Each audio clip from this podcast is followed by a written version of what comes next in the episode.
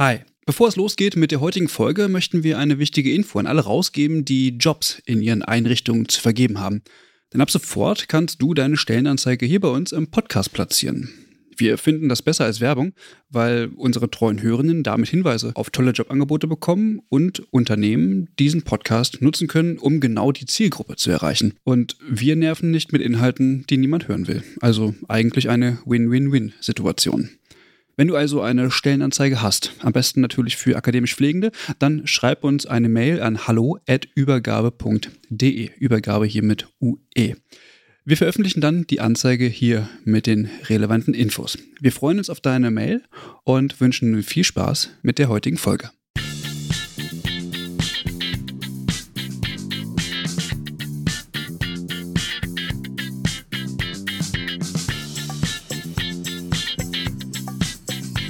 Herzlich willkommen zu einer neuen Folge des Übergabe-Podcasts. Mein Name ist Christian Köpke und ich sitze heute, wie man es hört, in einem ziemlich großen Raum und zwar an der Hochschule Osnabrück. Und natürlich bin ich nicht alleine. Heute sitzen mir drei wundervolle Menschen gegenüber.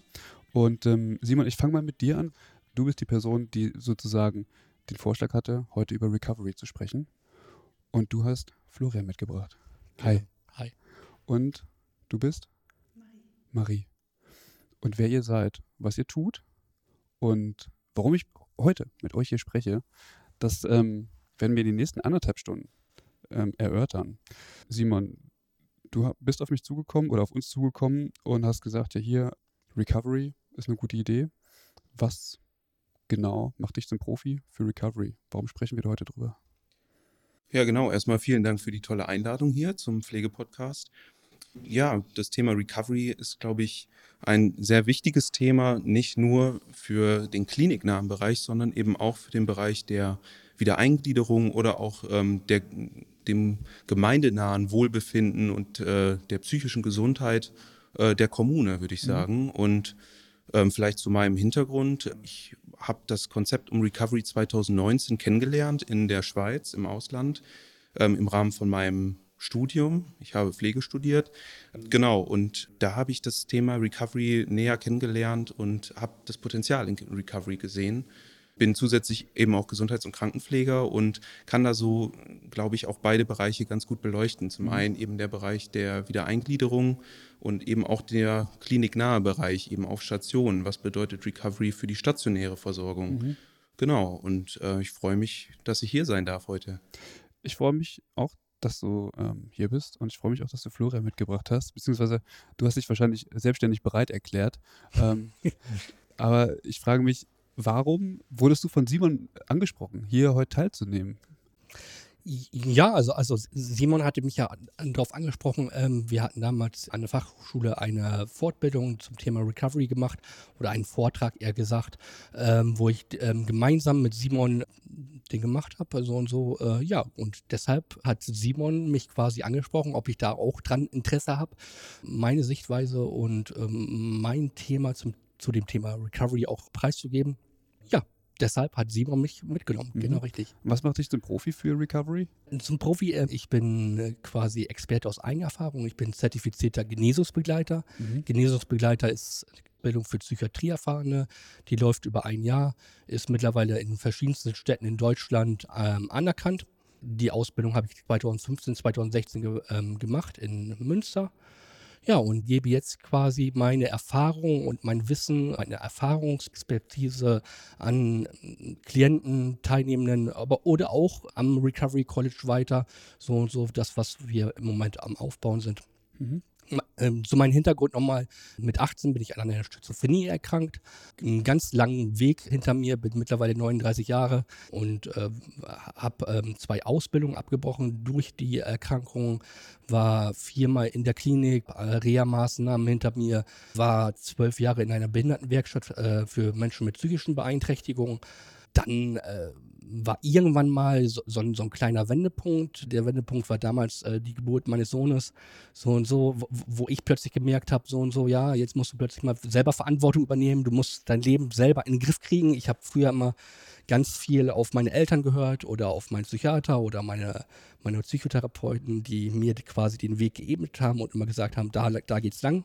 Und, äh, und ich sag mal, durch, durch, jetzt nochmal zurückzukommen, durch die Geburt und auch durch das Kennenlernen von meiner jetzigen Frau und meiner damaligen Freundin, äh, habe hab ich ähm, quasi diesen Wendepunkt für mich erkannt und habe mein Leben wieder selbst in, in, den Griff genommen. Und, und das, das äh, beinhaltet auch ganz viel von mir, auch von Recovery. Also ne, das Leben wieder selbst in die Hand nehmen. Ähm, sich nicht immer auf die anderen verlassen, so, sondern ich gehe meinen persönlichen, also ich sage es heutzutage auch, ne, auch, auch zu meinen Klienten oder Klienten, ähm, ihr geht euren Weg. Ne? Ich kann euch ganz viel von meinen Erfahrungen ähm, mitgeben. Ich kann das sagen, was ich durchgemacht habe, was mir geholfen hat, so und so. Aber ihr müsst gucken, so und so, was ist euer Weg? Und, und deshalb ist, ist Recovery auch für mich äh, was ganz, ganz Besonderes, weil Recovery bedeutet für mich, dass Genesung möglich ist und, und, und dass Hoffnung da ist. Und ähm, ich sage auch immer, äh, äh das war auch total spannend heute. Vorhin hatte ich mit Simon schon gesprochen und ich, ich habe ihm auch gesagt, also ich bin jetzt auch nicht der Krösus so und so. Ich, ich bin genauso einer wie ihr auch. Äh, ich bin auch betroffen. Aber ich, ich kann euch aufzeigen, dass was möglich ist, wenn mhm. ihr wollt. Und, und das beinhaltet ganz, ganz viel für mich Recovery. Und, und deshalb finde ich zum Beispiel auch die Recovery-Bewegung und auch allgemein den Recovery-Ansatz so spannend und wertvoll und wichtig. Mhm. Werden wir gleich nochmal tiefer äh, eintauchen, was das eigentlich ist, wo es herkommt. Aber bevor es dahin geht, Marie, ähm, du hast einen Weitblickpullover an. Na klar. Ein Feuerrot, was bedeutet das? Also genau, ich bin hier, weil ich ähm, eben ein Mitglied oder ein Vorstandsmitglied auch seit einem Jahr von Weitblick bin. Mhm. Und wir haben eben, wir sind mit Recovery in Kontakt gekommen über dieses Trialogtreffen, von dem Florian gerade auch schon gesprochen hat. Und da war zwar ich nicht persönlich, aber wir berichten davon natürlich immer in unseren Sitzungen. Und genau, als Verein Weitblick sind wir eben eine Studierendeninitiative auf der Suche nach Projekten, die wir unterstützen möchten, mhm. ähm, wo wir dann verschiedene Fundraiser machen, irgendwie versuchen, Spenden äh, zu sammeln durch coole Projekte, irgendwie Pubquiz oder WG-Konzert. Und da, da haben wir dann uns dazu entschlossen, Recovery eben auch zu unterstützen und sind seitdem eigentlich ein recht zentraler Teil vom Aufbau des Co äh, Recovery Colleges und haben auch Bock, dass es noch weitergeht mhm. und noch ein bisschen mehr so Fuß fasst in Osnabrück. Okay. Das heißt, es ist ähm, aus der, der Weitblick-Verein ist tatsächlich hier auch im Ort in Osnabrück äh, tätig. Ja, also mhm. wir haben mehrere Standorte in Deutschland und sind zum Beispiel auch dann immer im Kontakt mit dem Bundesvorstand oder so, aber hier in Osnabrück treffen wir uns wöchentlich, mhm. genau. Und wir unterstützen, wir haben immer ungefähr zwei Projekte, die wir unterstützen und eben im Moment ist das vor allem das Recovery College, was auch wirklich viel Ressourcen im Moment in, in Anspruch nimmt, was auch in Ordnung ist, weil es auch bald ja losgeht. Und wir unterstützen aber auch Waisenhäuser in Afrika und da gehen auch einige von unseren Spendengeldern hin. Mhm. Okay. Recovery. Wir haben das jetzt schon so oft gehört. Ich frage mich, woher kommt das eigentlich? Also, wer hat es erfunden und wo ist der Ursprung? Ja, ich melde mich da mal als erstes. Also ich glaube, man kann gar nicht so richtig den Ursprung von Recovery ähm, auf Personen oder auf bestimmte Aspekte festlegen, weil Recovery sehr vielschichtig und vielseitig sein kann. Aber grundsätzlich sagt man, dass so zwischen den 80er und 90er Jahren eben diese Recovery-Bewegung auch stattgefunden hat. Also natürlich sind auch weitere Aspekte wie die Psychiatrie-Enquete, die 1975 da war. Das war auch eine Richtung Antipsychiatriebewegung, kann man schon fast sagen, ähm, oder eine, ein, ein Perspektivblick ähm, eben in die, in die Zukunft der Psychiatrie, ein Wendepunkt, ähm, wo die Psychiatrie menschenwürdiger äh, gestaltet werden sollte, ein Aufschrei eben von Psychiatriekritikern das waren Grundsteine eben. Und in den 80er und 90er Jahren wurde es insbesondere im angelsächsischen Bereich oder in, in, den USA auch eben ganz stark geprägt. Es gab auch viele Vorreiter, sag ich mal, die diese Bewegung, wenn man so will, als Pioniere auch angeführt haben. Man kann da Namen wie Ron Coolman nennen oder Patricia Deegan die ja ähm, den Satz auch so ein bisschen geprägt hat. Recovery heißt für mich wieder im Führerhaus äh, des Lebens zu sitzen mhm. oder meines Lebens zu sitzen. Und genau, und daher kam letztendlich dieser Recovery-Gedanke, weil auch erkannt wurde, dass Genesung, Gesundung oder auch Heilung in der Form möglich ist, auch abseits von psychiatrischen Leistungen oder rein nur einer professionell äh, psychiatrischen äh, Behandlung, wie man sie jetzt, sage ich mal, aus der Klinik kennt. Mhm.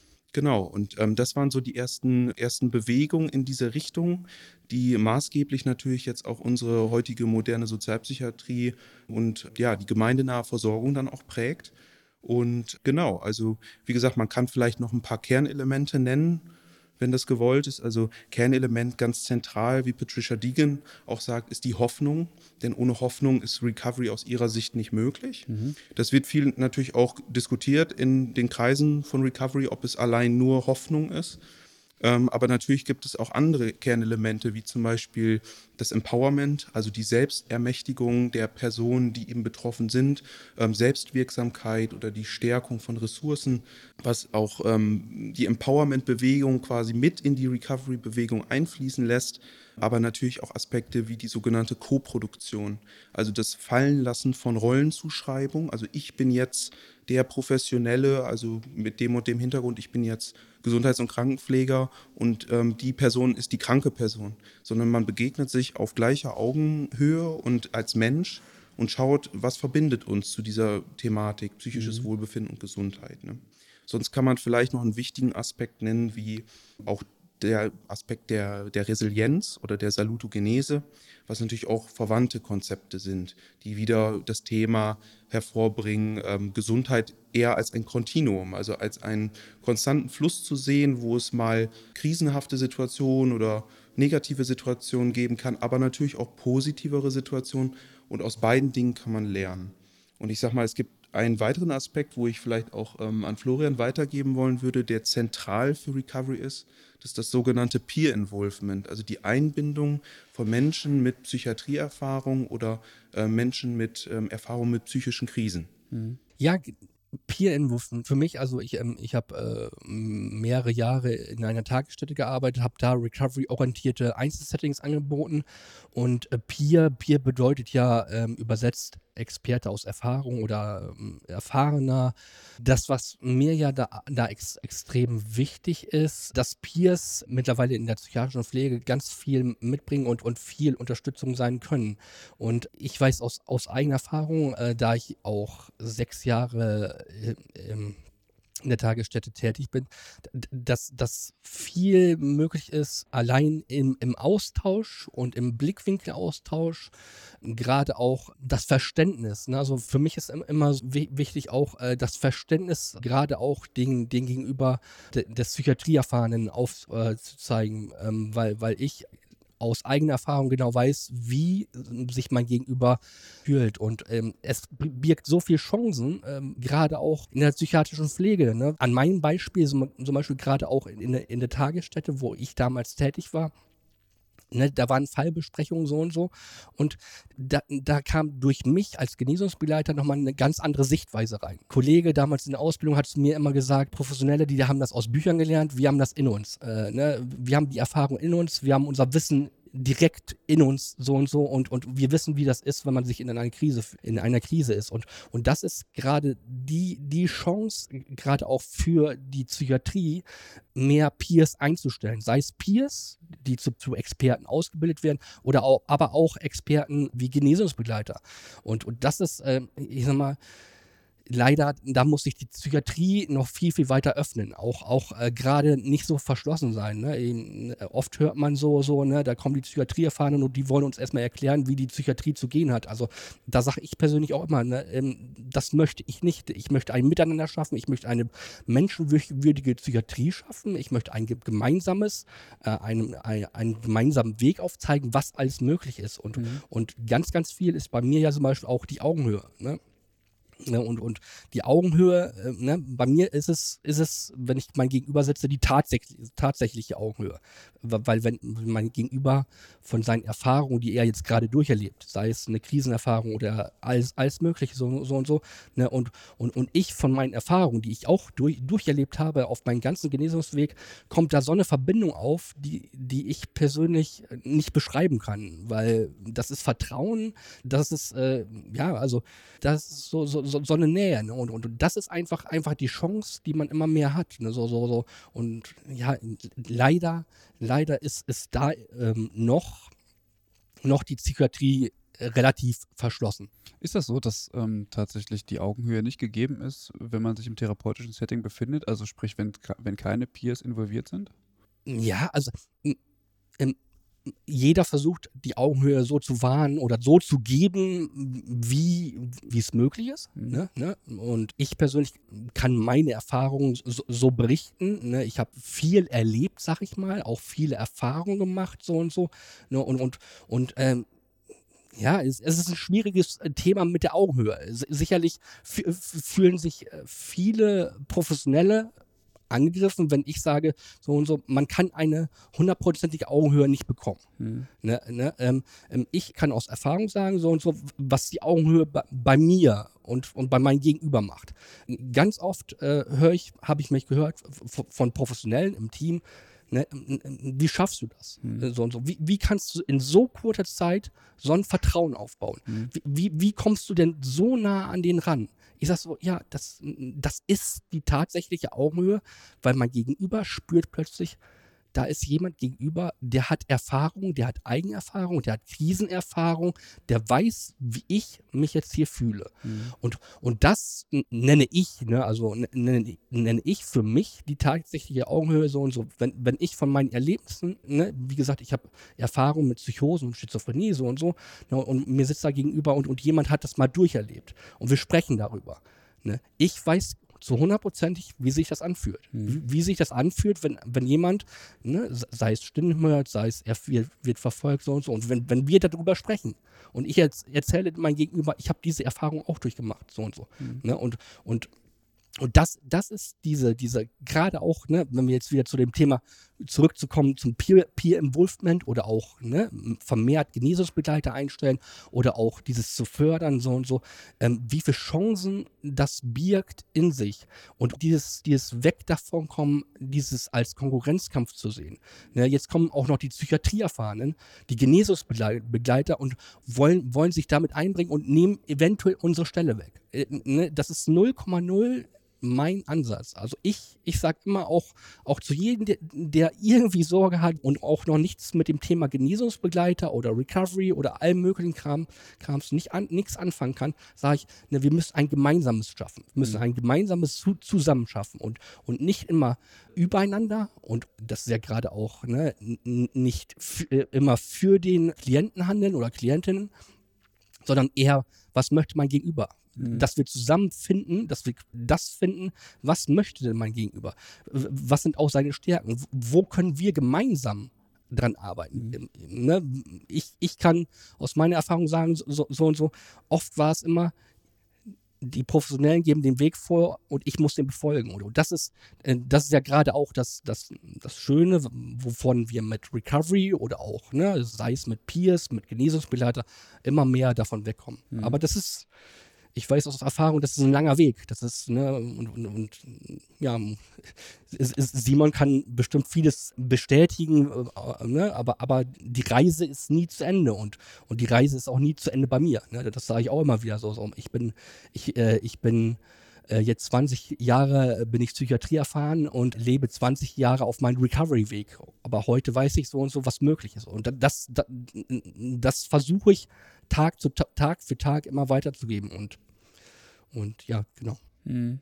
Mit was für Menschen arbeitest du dann so zusammen? Also wer kann oder wer würde oder wer profitiert von diesem Recovery-Ansatz? Das, können das alle oder gibt es da nur bestimmte Erkrankungen oder, oder Personen, die davon profitieren? Im, Im Grunde alle, alle Menschen mit seelischen Einschränkungen. Auch, mhm. auch ich sage auch immer persönlich so, so auch jemand, der, der nicht erkrankt ist, mhm. kann vom Recovery-Ansatz profitieren. Inwiefern? Ja, weil ich zum Beispiel, also, also Recovery bedeutet ja eine Haltungsänderung oder auch, auch tagtäglich was für sein Wohlbefinden zu tun. Mhm. Also, also für mich ist ja auch wirklich, Recovery ist ja bei mir, ich arbeite jeden Tag an mir selber. Mhm. Ne? Ähm, ich, ich, sag mal, ähm, gerade auch äh, der, der Manager, der, der, der äh, ähm, seinen 10, 12 Stunden Tag hat, so und so. Ne? Und, und, und sicherlich ist er resilienter und, und kann besser damit umgehen und all sowas. Ne? Und, aber, aber es kann immer mal sein, dass, dass er auch mal Phasen hat, wo es nicht so gut geht. Mhm. Man, man muss ja nicht immer, ich, ich sage auch immer so, so, man muss ja nicht immer den, ähm, den Stempel haben, so und so, ich bin jetzt, ich bin jetzt krank. Ja, und das ist mein Ansatz auch immer, was, was ist krank, was ist gesund. Äh, ne? Niemand ist krank und also ich, ich kann heute sagen, bin ich jetzt, bin ich jetzt gesünder, weil ich schon so, so, so oder so lange nicht mehr im Krankenhaus war. Bin ich jetzt gesünder, kann, ich mich jetzt gesund nennen? Ich nehme immer noch Tabletten. Nein, kann ich nicht. Äh, ich sag mal, die Gesellschaft würde jetzt sagen, du bist krank.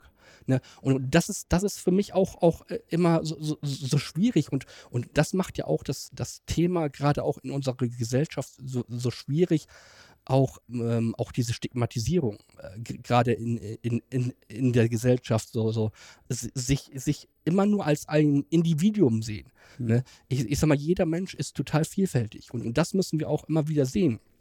Und das, das, da steht auch ganz viel Recovery hinter, den auch mehr den Menschen sehen und nicht, ja, und, und, und nicht die Person, die jetzt in der Klinik ist, die bekommt jetzt ihre Tabletten, die macht Psychotherapie, die geht ihren Weg wieder, die sehen wir in vier Wochen hier nicht mehr, so und so, die ist dann wieder raus. Sondern eher gucken, was kann der, was sind seine Fähigkeiten, wo können wir ihn unterstützen, wo, wo kann er aber auch selber den Weg wieder selbst, selbst in Handeln, ins Handeln kommen. Mhm. Und, und das ist, das zum Beispiel, ne, auch, auch wo ich mich mit dem Thema selber persönlich durch die Ausbildung mit Recovery sehr, sehr viel beschäftige, auch gerade auch Patricia Dean, die in England da ganz viel auch gerade in der Bewegung vorantreibt. In, in Patricia Deegan ist ja auch se selbst erfahren so und so und, und sie ist da auch äh, eine ganz starke Vorreiterin und, und äh, einfach ne, wieder, wieder selber im Führerhaus zu sitzen und, und, und, und selber wieder lenken. Ich, ich sage auch mal, ne, ihr müsst versuchen, euer Schiff wieder selber zu lenken und, und dazu braucht es etliche äh, Tools und Elemente so und so, die kann ich euch an der Hand geben, so und so, aber, aber die müsst ihr nutzen, die kann ich nicht für euch nutzen.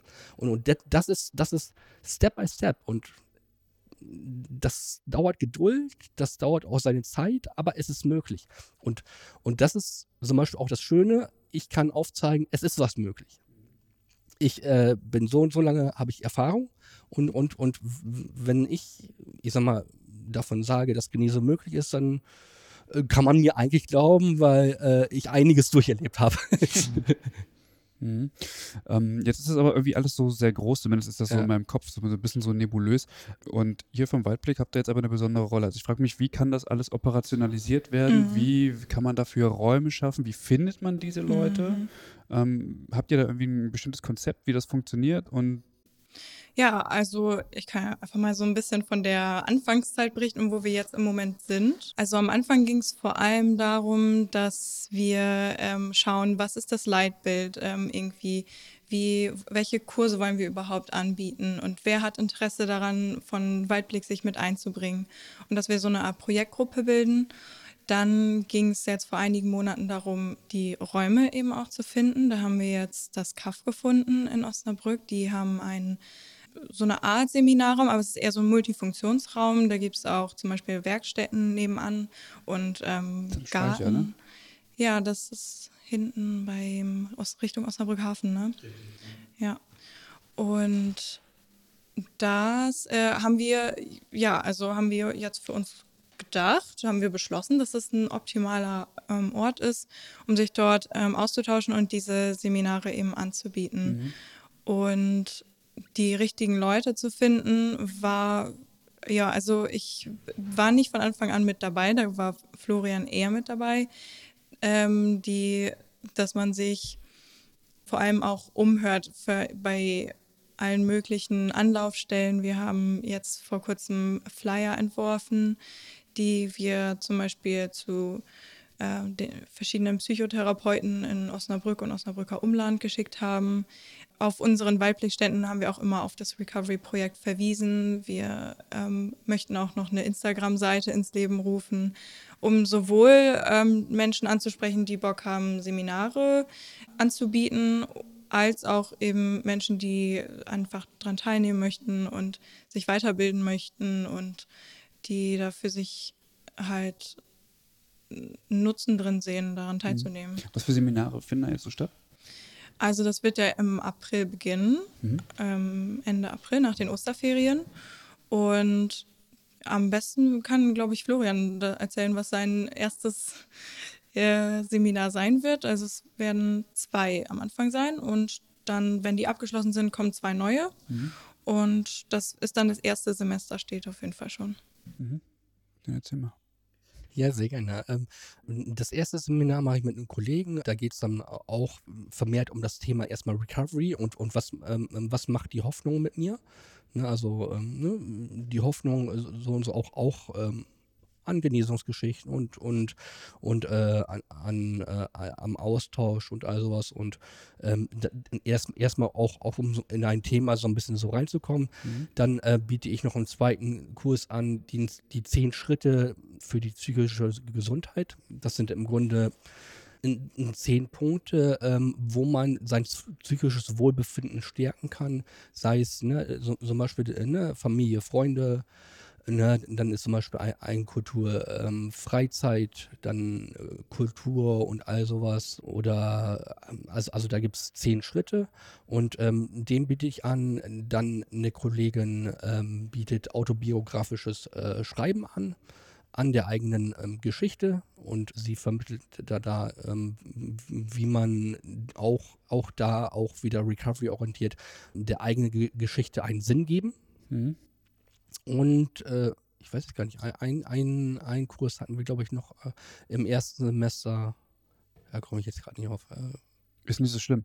Wie die, ähm, die ihr jetzt konzipiert habt, wie, wie seid ihr da hingekommen? Also wie habt ihr die Inhalte ko konzipiert? Wie ist das passiert? Also ich sag mal, es gibt ein bundesweites Recovery College Netzwerk. Mhm. Das ist, ähm, spielt eine sehr wichtige Rolle jetzt auch für unser künftiges Thema, wo wir nachher drüber sprechen werden, über die College-Strukturen. Mhm. Und da gibt es natürlich einen regen Austausch. Ähm, wir sind nicht die Einzigen, die ein Recovery College jetzt aufbauen, etablieren wollen im Raum Osnabrück, beziehungsweise jetzt bundesweit gesehen dann auch in anderen Städten, beispielsweise in Gütersloh oder auch in Berlin. Ähm, oder auch in Bremen gibt es, wie gesagt, College-Strukturen und darüber tauscht man sich natürlich dann auch aus, was man für Kurse anbieten kann.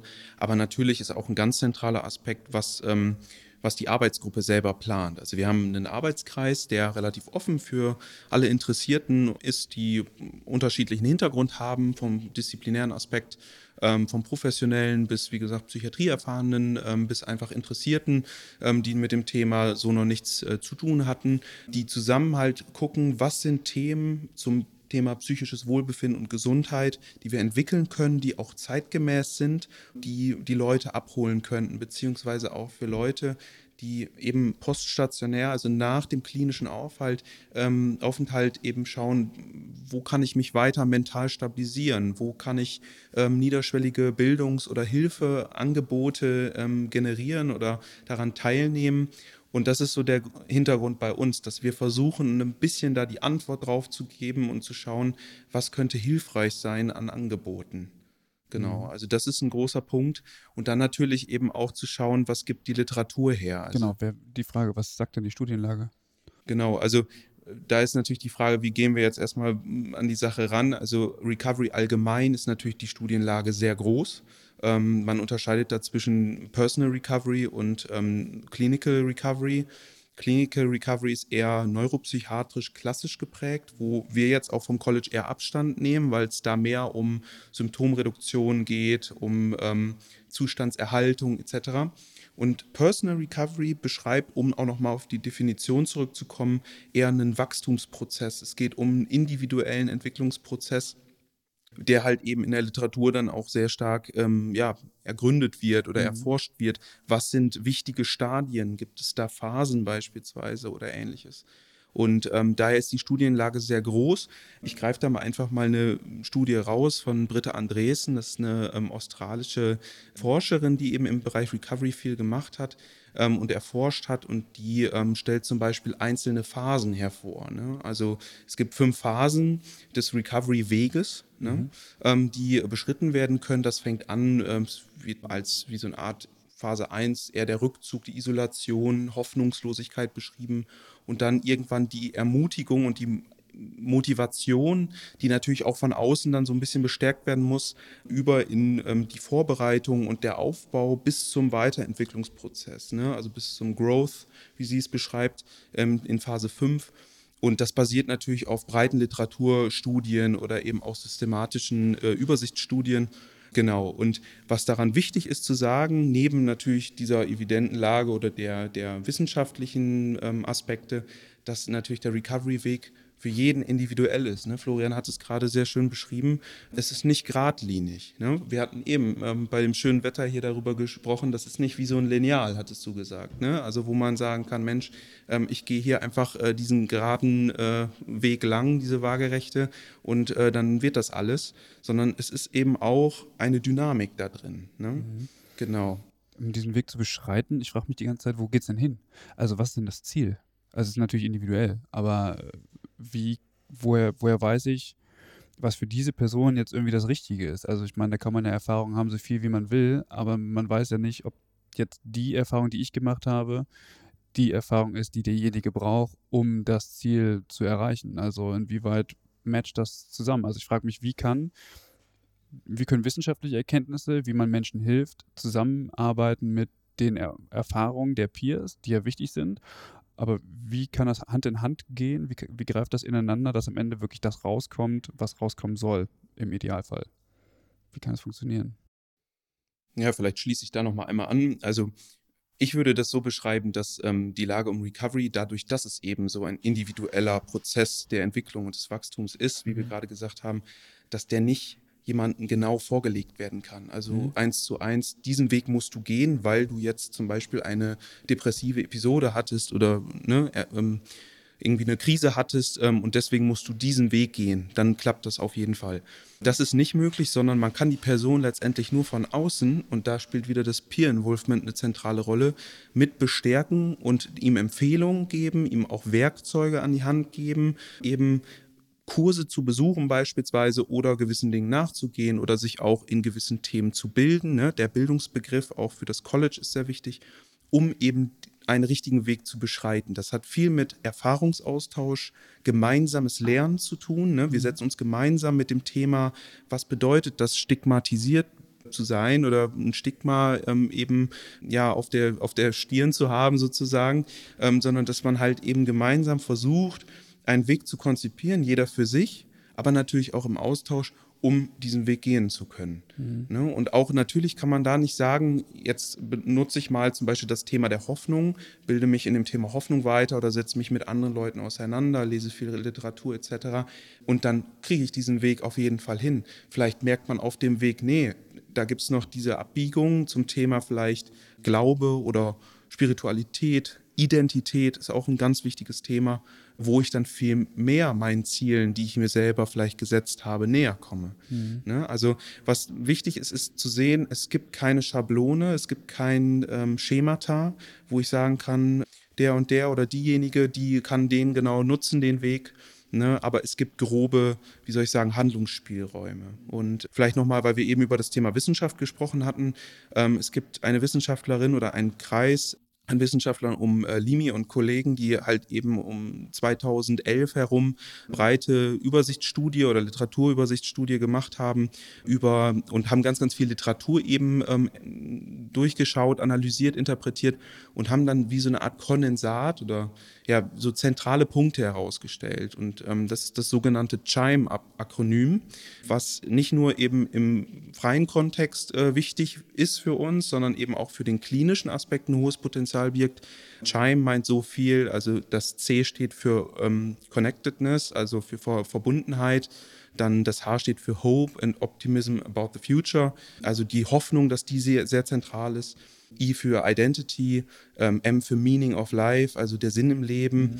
ähm, und E eben für das Empowerment, also Selbstwirksamkeit, Ermächtigung der betroffenen Person. Und mittlerweile gibt es eben auch schon erste Erhebungen und erste Anwendungen von diesem CHIME-Akronym, Recovery-orientiert eben in der psychiatrischen Pflege zu agieren. Mhm. Ne? Also weil wir ja natürlich auch viel jetzt mit dem Pflegesektor zusammenarbeiten im psychiatrischen Bereich, dass man eben da auch Handlungsspielräume direkt in der akuten Krise aufzeigen kann. Also Elemente, wie wir sie gerade gehört haben, mit dem man Pflege auch recovery-orientiert gestalten kann. Mhm. Ne, weil oftmals höre hör ich in, in Fortbildungen oder wenn wir darüber diskutieren in der Auseinandersetzung, wie soll ich das Recovery-Konzept überhaupt anwenden? Wie kann man das konkret machen? Mhm. Und wie gesagt, da gibt es eben dieses CHIME-Akronym, wo man gemeinsam zum Beispiel auch in der Bezugspflege und in Bezugspflegegesprächen noch überlegt, was nutzen wir jetzt? Also welchen Aspekt vom CHIME-Akronym kann ich jetzt nutzen, um eben ähm, die Person bestenfalls eben auf ihren Recovery-Weg zu bringen? Mhm. Und wenn es nur kleine Schritte sind, es muss ja nicht, muss ja nicht immer es ist ja sowieso ein wichtiger Aspekt in der Pflege, nicht immer so weit zu denken, sondern erstmal konkret zu schauen, was ist das aktuelle ähm, Pflegeproblem oder ne, worüber ähm, möchten wir uns jetzt auseinandersetzen und das, was in vier Wochen passiert, das ist ja vielleicht nochmal was anderes. Mhm. Und genau, und das war mir nochmal wichtig, einfach auch hier nochmal zu sagen, natürlich gibt es Spielräume, auch in der akutpsychiatrischen oder allgemeinpsychiatrischen Pflege, sei es ambulant oder sei es stationär. Wie ist dann ähm, Recovery in das deutsche Gesundheitssystem eingebettet? Also wenn, findet das an ähm, psychiatrischen Kliniken statt oder ist das immer was Ambulantes und wie sieht es da mit der Finanzierung aus? Sind Krankenkassen involviert? Gibt es da eine, äh, eine, Abrechnungszahl für? Also ich frage mich, ist das irgendwie was, wo sich Betroffene irgendwie treffen oder ist das wirklich ein anerkanntes Konzept, wo man auch sagt, okay, das ist eine Therapie in dem Sinne? Das sind natürlich jetzt viele Fragen auf einmal. Ich mhm. versuche das so nach und nach abzuarbeiten. Also grundsätzlich, äh, grundsätzlich, also es sind wichtige Fragen und das ist genau das, warum wir natürlich auch heute alle hier sind. Grundsätzlich kann man erstmal sagen, Recovery ähm, wurde am Anfang eher belächelt. Also in, den, in dieser Wendezeit und ich sage mal auch die traditionelle, ähm, eher neuropsychiatrisch geprägte Psychiatrie hat das Konzept erstmal für sich gar nicht erkannt. Ne? Mhm. Wir hatten eben von Clinical Recovery gesprochen, was rein nur um Symptomreduktion geht, aber gar nicht richtig diesen Entwicklungs- und Wachstumsprozess fokussiert. Und ähm, das hat sich geändert, auch im Rahmen eben ähm, der Ambulantisierung zum Beispiel, der psychiatrischen Leistung etc. Und, und geht viel, viel mehr jetzt in die Richtung über zum Beispiel Leitlinien. Ne? Also ähm, mhm. da nenne ich zwei oder drei Sachen. Zum einen die WHO seit 2010 oder gern auch schon früher haben verschiedene Leitlinien rausgebracht, wo das Thema Recovery immer mehr angesprochen wurde, wo es immer mehr diskutiert wurde, wo gesagt wurde, wir können dieses Konzept nicht so stehen lassen. Mhm. Ähm, das Konzept kommt ursprünglich aus der Selbsthilfe, das ist ganz wichtig zu sagen, aber birgt auch ein unglaubliches Potenzial für die psychiatrische Pflege oder allgemein für die psychiatrische Versorgung. Genau, das zum einen. Zum anderen, die Friedrich-Ebert-Stiftung hat zum Beispiel ein Positionspapier rausgebracht, 44 äh, Jahre nach der Psychiatrie-Enquete ähm, wo es auch geschrieben steht, dass Recovery eben ein zentraler Aspekt in der jetzigen Sozialpsychiatrie darstellt. Und darüber hinaus natürlich mit am wichtigsten auch für den Kliniker die S3-Leitlinie für Menschen mit schweren psychischen Erkrankungen. S3-Leitlinie sagt man ja gerne auch Goldstandardverfahren, also ähm, hat eine sehr hohe Evidenz Wobei man sagen muss, dass Recovery selber eine richtige Evidenz noch nicht vorhanden ist, dadurch, dass der Prozess so individuell stattfindet. Aber dennoch wird eine absolute Empfehlung für Recovery ausgesprochen, für den klinischen, aber auch für den ambulanten Bereich. Und ich denke, da äh, möchte ich an dieser Stelle nochmal an alle ähm, kliniknahen Fachberufe auch appellieren, ähm, zu sagen, schaut euch alle, wie gesagt, auch Leitlinien an, Empfehlungen an für die Praxis, bindet dieses Konzept mit ein oder gewisse Kernaspekte und ja, und man kann davon einfach profitieren. Mhm. Ne? Genau, also das ist auf jeden Fall ein großer Aspekt.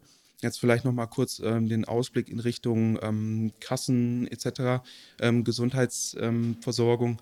Grundsätzlich wehrt sich auch die Recovery-Bewegung dahingehend, dass man sagt, wir möchten, dass das eine Art von Kassenleistung wird. Ne? Also ähm, Recovery hat schon eine Effektivität. Man kann zwar keine Evidenz jetzt direkt nachweisen, dass es auf jeden Fall präventiv für Wirkung hat. Mhm. Erste Erhebungen gibt es in, in England, also dass damit ähm, darüber geforscht wird aber man, man möchte dieses Konzept so frei und liberal wie möglich und auch für alle zugänglich erhalten. Also man möchte nicht, dass es zu so einer verschreibungspflichtigen Maßnahme wird, dass man zum Beispiel sagt, nach einem Klinikaufenthalt poststationär, ja, verschreiben wir mal zehnmal den Kurs Hoffnung oder Identität mhm, okay. und ähm, danach haben sie Identität oder sie sind in ihrer Hoffnung gestärkt und alles ist gut, ja. sondern dass man wirklich den Nutzenden eben auch hier wieder wichtig, es ist kein Patient mehr, sondern es ist der Nutzende, die nutzende Person, ähm, dass man erst freistellt, zu sagen, Mensch, ich möchte die und die Kurse besuchen und ich möchte den Kurs vielleicht 15 Mal besuchen oder 20 Mal. Und da ist nämlich das große Problem, wie gesagt, auch in der Refinanzierung, dass man eben nicht äh, das als eine verschreibungspflichtige Leistung, wie auch Gianfranco Zuaboni sagt, ähm, eben deklarieren will, sondern dass es halt hingehen soll zu einer freien, aber dennoch äh, subventionierten Leistung im Gesundheitswesen. Hm, jetzt ist es natürlich im deutschen Gesundheitswesen ein bisschen schwierig mit Subventionen. Wie finanziert ihr das denn, wenn ihr jetzt diese Seminare macht? Ja, wir sind fleißig dabei, verschiedene ähm, Möglichkeiten abzuklappern, so, aber es ist durchaus schwierig. Also beim, wir haben Aktion Mensch zum Beispiel ähm, uns schlau gemacht, was wir da ähm, hinkriegen können. Dort gab es aber auf jeden Fall einige Probleme Richtung ähm, äh, ja, dass Recovery nicht richtig in das Konzept reinpasste, dadurch, dass wir eben Semester haben, die sich wiederholen und dann einzelne Seminare, die dann auch nicht unbedingt innerhalb von zwei Tagen äh, stattfinden, sondern einmal wöchentlich. Und dann müsste man da wieder einiges quasi ändern, damit das dann passt. Also zum Beispiel dann diese eigentlich Kurse angelegt, eigentlich sind die Kurse für drei Wochen angelegt, einmal die Woche und dann hätte, müsste man das so machen, dass die auf zwei aufeinanderfolgende Tage stattfindet, damit man da eben reinpasst. Ähm, ja, wo hat es denn schon bisher geklappt? Florian, weißt du das? Äh, wir haben ja jetzt bisher eine Förderung und das, das sichert ja auch erstmal das erste Semester. Mhm. Das ist die Förderung von Weitblick Plus. Weitblick Plus, ähm, ich glaube, da kannst du so ein bisschen zu erzählen, ist ja ähm, von Weitblick Deutschland e.V. Dort kann man nämlich auch Fördergelder beantragen, so und so. Und äh, da hatten wir damals unser Konzept vorgestellt und da haben wir zum Beispiel eine Förderung bekommen, ähm, also unsere erste Förderung, die wir bis jetzt durchhaben. Und ähm, die würde jetzt, also die sichert uns erstmal das erste Semester. Mhm. Aber sonst sind wir jetzt immer noch weiter dahin, ähm, wo, wo gibt es Fördermöglichkeiten, was, ähm, was gibt es? Ähm, ne? Wie gesagt, wir sind da immer, immer drauf angewiesen und gucken, ähm, wo, wo, wo wir reinpassen. Und leider ist das nicht so einfach. Ne? ne der eine, ne, die Robert-Enke-Stiftung ist, ist mehr, ähm, mehr ähm, im, im Sport äh, verankert und, und ganz viel in, äh, zum Thema, Thema Depression. Wir sind auch äh, im Kontakt mit der Eckhard Busch Stiftung, sind wir im Kontakt. Wie gesagt, ähm, wir sind überall, fragen wir an, gucken, so und so. Äh, wichtig für mich ist erstmal so, so, dass das erste Semester erstmal gesichert ist, dass wir da erstmal anfangen. Nach und nach äh, hoffen wir natürlich, dass, dass dadurch, äh, dass wir durch das erste Semester natürlich auch bekannter werden oder aber auch durch diesen Podcast oder auch allgemein durch, ich sag mal, ne, viel, viel sage ich auch immer, ist, ist Mundpropaganda und wenn, wenn die ersten Erlebnisse da sind, auch von Teilnehmenden oder so, die auch berichten so und so, das hat Mehrwert, dann, dann kommt oft ähm, ein Stein in Bewegung, sage ich mal, wo vielleicht sich dann auch nochmal andere sagen so und so, ja, ähm, wir haben hier Möglichkeiten. Ne? Das mhm. sind ja auch ganz oft, äh, wo, wo, man dann plötzlich nicht dann, dran denkt und äh, dann entsteht da irgendwas. Ne? Also äh, für uns ist wirklich wichtig, dass wir das erste, erste Semester erstmal abgesichert haben. Und ähm, wie gesagt, auch, auch wir, wir können kostengünstig im CAF äh, un, äh, unsere Räume nutzen. Ne? Also wie, wie gesagt, also wir haben zum Beispiel auch vor drei Monaten einen ähm, Spendenlauf gemacht äh, zu, äh, eine, und eine Gesundheits- und Bildungswoche, wo wir auch, also ich habe mit einem Kollegen, äh, habe ich ein Seminar gemacht, äh, wo wir, wo wir gemeinsam unsere, unsere ähm, Genesungsgeschichte ähm, virtuell, da damals das sehr, sehr schwierig war, wegen Corona virtuell preisgegeben, ähm, äh, unseren Genesungsweg. Und also in dieser Bildungswoche, der Hauptanteil war wirklich der Spendenlauf. Da, da ist einiges, ja, ist, ist einiges zusammengekommen, aber, aber noch nicht, nicht so. Viel hat da uns leider Corona ausgebremst, so und so. Aber äh, es ist, es ist Bewegung drin. Und, und, und, und für mich ist einfach, einfach immer wichtig, gerade auch, ne, dass, dass Bewegung drin bleibt und wie gesagt, es ist noch nie was vom Himmel gefallen. W wichtig ist einfach, dass, dass, dass wir selber wissen, dass das eine gute Initiative ist, dass das ein gutes Projekt ist und, und äh, auch ein gutes Projekt ist, vielleicht auch äh, zu investieren und auch sich Gedanken darüber zu machen, dass das auch in Zukunft der Weg sein äh, kann. Ne? Wie gesagt, wir sind komplett unabhängig. Ne? Also ne, wir, wir, leben auch nicht, dass irgendwie eine Klinik im Hintergrund ist. Ne? Wir haben Unterstützung, ganz große Unterstützung. Das, ne, wie gesagt, ähm, von, von Weitblick. Ne? Also hätte, hätten wir von Weitblick nicht, nicht auch den, die Unterstützung von den Studierenden und äh, Studenten und Studierenden, wäre es noch schwieriger. Ne? Wir, wir sind äh, drei, äh, also in unserer Arbeitsgruppe sind wir, äh, sind wir drei Genesungsbegleiter, die auch äh, die Kurse mit anbieten, auch zusammen jetzt im zweiten Semester mit den Studierenden auch zusammen. Aber, aber wie gesagt, das ist, das ist ganz viel auch dieses, dieses äh, zusammen, ne, sei es die Studierenden, die haben Erfahrungen in Anträge stellen, die, die, wissen auch, an wen muss man sich verwenden oder, oder keine Ahnung was, gerade auch mit Fördergeldern, wo, wo können wir nochmal anfragen. Ne? Die haben sich zum Beispiel auch auseinandergesetzt mit Aktionen Mensch oder so, ne? Und, und das, das äh, ähm, birgt, äh, äh, ist für uns ganz, ganz wichtig. Mhm. Weil ähm, ne, Simon ist auch noch viel unterwegs so und so. Ne, der ist, sicherlich ist er immer, immer Ansprechperson und versucht auch immer dabei zu sein, aber, aber äh, aufgrund seiner beruflichen ähm, Situation kann er auch nicht mehr. Und, und deshalb ne, ist, es so, so wichtig, dass wir so eine Initiative dahinter hinterstehen haben.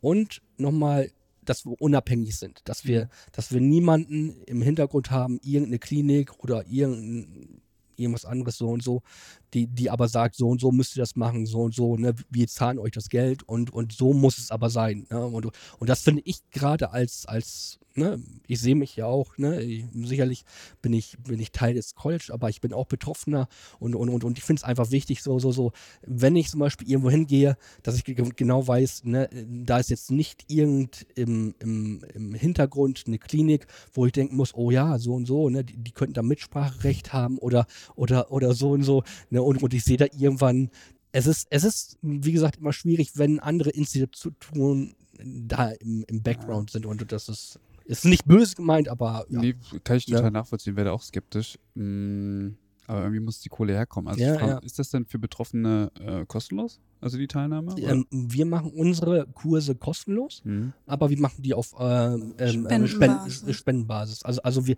ähm, okay. ne, also, also das, das steht bei uns auch im Leitbild drin. Ne? Mhm. Wir, wir, möchten gerade die Kurse, ne, weil, weil, wir auch großen Konsens hatten, so und so, wir, wir möchten die, die frei zugänglich erstmal machen, umsonst, weil, weil zum Beispiel, das war auch unter uns Genesungsbegleiter, wir haben wenig Geld und, und äh, gerade da sollte man es nicht verwerfen, äh, dass man da, äh, ich sag mal, ne, es klingt zwar, 10 Euro so ein Kurs ist nicht viel äh, von außen, aber, aber für viele Menschen mit psychischen Beeinträchtigungen, die die, Sozialhilfe empfangen, können, so, so, die, die, die, können nicht und, und, und denen bleibt gerade gerade auch in wenn wir jetzt auch gerade die Situation jetzt bedenken, so und so in der, in der heutigen Zeit so und so, ne, wo alles teurer wird, bleibt dann sowas verwehrt. Die sagen dann lieber, ähm, ne, ich kann mir am, am, Monatsende für, für 10 Euro dann lieber mir da noch was einkaufen und mach, mach den Kühlschrank voll. Mhm. Und, und das möchten wir, ich persönlich nicht. Aber, aber wir, wir sagen natürlich, ne, weil irgendwie muss es sich ja ein bisschen rechnen, ne, so und so, ne? Wer gerne was geben möchte, kann gerne was geben, aber es ist kein Muss. Mhm. Ja, ich hoffe, dass das nicht auf zu wackeligen Beinen steht. Ja. Also wenn ich das so höre, dann denke ich immer, ah, wenn man verlässt sich ja drauf mhm. vielleicht und man will vielleicht nochmal ein zweites Seminar machen, weil wie ihr sagt, das hört ja nicht auf. Ja. So, und äh, nächstes Jahr ist dann aber irgendwie Essig. Ja, also ich denke auch, also das Schöne ist, es wird ja eher mehr. Also wir haben ja jetzt äh, mittlerweile auch schon ähm, mehrere Leute aus dem klinischen Setting auch nochmal ähm, motivieren oder engagieren können, ähm, die selber auch Kurse anbieten wollen. Mhm. Ähm, aber natürlich steht das Thema der Finanzierung bei uns, sage ich mal, auf der Agenda ganz oben. Ne? Mhm. Also weil ohne die Finanzierung es nicht läuft. Aber dennoch, wie gesagt, es gibt, ähm, um nochmal vielleicht auch auf das College-System ähm, zu kommen, verschiedene Ausprägungen von Recovery Colleges. Ne? Die einen, die sind sehr ähm, nah an Institutionen Institution verankert, die anderen, ähm, da ist ein Dachverband drüber, der eben äh, die Subventionen ähm, ermöglicht mhm. oder die Refinanzierung. Und ähm, da gibt es halt ganz unterschiedliche Kombinationen oder Kooperationen auch zwischen Trägern und zwischen ähm, ja, Geldgebern letztendlich. Und da appellieren wir natürlich auch als Recovery College Bewegung oder Teil der Recovery College Bewegung, dass es halt eine Lösung geben muss, diesen ja, wichtigen Teil eben auch in der psychiatrischen Rehabilitation, ähm, soweit würde ich gehen, eben auch ähm, mitzufinanzieren mhm. und Ansätze zu finden, die eben auch gesetzlich noch nicht ähm, konzipiert wurden. Erste Ansätze, wie wir gerne sagen, ist das Bundesteilhabegesetz, wo man vielleicht ähm, da Implikationen schaffen kann und sagen kann, Mensch, wir wir entwickeln etwas, wo wir vielleicht ähm, einen, einen, eine Pauschale haben, die halt eben von den Colleges genutzt werden kann. Und ich mhm. sag mal, da will ich kurz den Vergleich heranziehen. In England zum Beispiel ist es so, da gibt es das große IMROC-Projekt, wo eben es auch um diese Finanzierung, Strukturierung und auch Systematisierung von Recovery Colleges in England, auch in den Kommunen geht da wird eben ähm, von der NHS, also von diesem National äh, Health äh, Service in, in England, ähm, für jede Kommune eben ein gewisses, ähm, eine gewisse Pauschale gegeben. Aus dieser Pauschale kann halt das Recovery College refinanziert werden. Mhm. Und da entstehen solche Probleme auch nicht. Und was vielleicht noch ein wichtiger Punkt ist, es wird bei uns zurzeit in dieser bundesweiten Recovery College Netzwerkstruktur auch viel über das Thema Entgelder für Peers gesprochen, mhm. eben um das auszugleichen, um Menschen, die eben ihr Erfahrungswissen ähm, anwenden und auch sich mit den Menschen beschäftigen und die in ihrem Recovery-Weg bestärken, dass man die natürlich auch ja, vergüten muss oder dass man denen auch ein Entgelt zahlen muss, ähm, was natürlich hier äh, total unter den Tisch fällt oder ähm, überhaupt wie du gerade sagtest, im Nebel verschwindet so. Ne? Und ähm, das sind alles Diskussionsthemen, die ähm, gesundheitspolitisch gar nicht diskutiert werden. Mhm. Und äh, trotzdem leistet der Recovery-Ansatz und allgemein das Recovery College, es ist jetzt mittlerweile auch schon wieder zwei neue Colleges in Deutschland im Aufbau. Ne? Wir sind bald äh, bei zehn Colleges in Deutschland.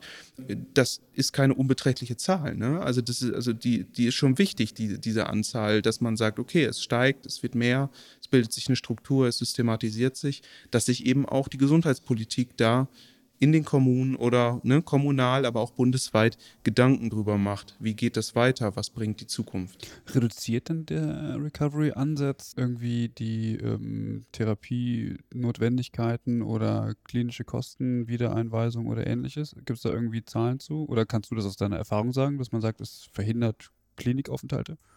Also ich sag mal, wir haben ja eben schon darüber gesprochen, wie die Evidenzlage beziehungsweise auch die mhm. ähm, Studienlage ist. Es gibt erste Studien auch ähm, um Sarah Maddings, ähm, die ist in dem sogenannten Recollect. Das ist ein ähm, Kollektiv eben um äh, eine Forschergruppe, die äh, sich ganz stark eben mit den Wirkungen von Recovery College Strukturen beschäftigt. Ähm, aber auch da hat man noch nicht eindeutige Zahlen. Mhm. Und ähm, die Frage ist natürlich auch immer, will man die haben? Will man eindeutige Zahlen auch, ähm, sag ich mal, der, ähm, der Kasse vorlegen? Das ist so ein bisschen diese Krux, ne? weil man, einerseits braucht man die Krankenkassen schon irgendwie über diese Refinanzierung, mhm. andererseits möchte man sich aber auch nicht so binden, ne? von wegen Verschreibungspflichtigkeit. Und ähm, diese Waage zu halten, ist, glaube ich, ein sehr schwieriges Thema. Und ähm, da werden wir noch lange, sage ich mal, mit zu tun haben. Und genau, und daher ähm, ist das relativ schwer, aber die ersten Erhebungen sind, wie gesagt, schon da, dass es ähm, gute oder präventive Effekte haben kann, müssen aber natürlich noch weiter belegt werden, um genügend Aussagekraft zu haben. Ich habe jetzt tatsächlich gar nicht gefragt wegen der Finanzierung, aber wäre natürlich nice to know, aber äh, ob ähm, man einen Erfolg sichtbar machen kann durch diesen Recovery-Ansatz. Also ob du weißt, dass deine Arbeit nicht nur gefühlt ähm, total sinnvoll ist und nachhaltig ist, sondern tatsächlich auch messbar, dass man weiß, okay, den Menschen geht es wirklich besser und sie müssen nicht mehr in die Klinik so und äh, können viel gezielter ihrem Alltag nachgehen oder sind eben auch gesellschaftsfähiger und so messbar ist, ist, ist ja gerade das, das schwierige Thema. Ne? Also Recovery, ne? Si sicherlich weiß ich, wenn mein Gegenüber auf, ne, auf seinem Recovery-Weg ist und, und seine, ich sage mal, seine, seine eigene Recovery-Reise be bestreitet, so und so, mhm. ne? weiß ich, er kommt langsam voran. Mhm. Ne? Aber bei mir zum Beispiel, ne, bin da jetzt auch kein Professioneller oder so und so nicht. Ne? Aber ähm, viel ist ja auch, das ist ja auch, ne, oft äh, wird auch, so habe ich oft gehört, Recovery ist ja, ist ja nicht messbar, man kann das ja nicht, nicht man sieht es ja nicht sofort. Mhm. Ne? Man sieht nicht sofort das Ergebnis. Recovery ist ein Weg. Ne? Und, und, und der Weg kann hoch und runter gehen und das dauert und ne, so und so. Ne? Und, und man sieht ja nicht sofort das Ergebnis. Und, und das, das ist ja auch gerade das Schwierige, gerade bei, bei, wenn wir immer wieder von Recovery sprechen, so und so, ne, wie, wie können wir das fördern, wie, wie kommen wir voran und, und wie, wie sehen wir auch überhaupt, ob das wirkt?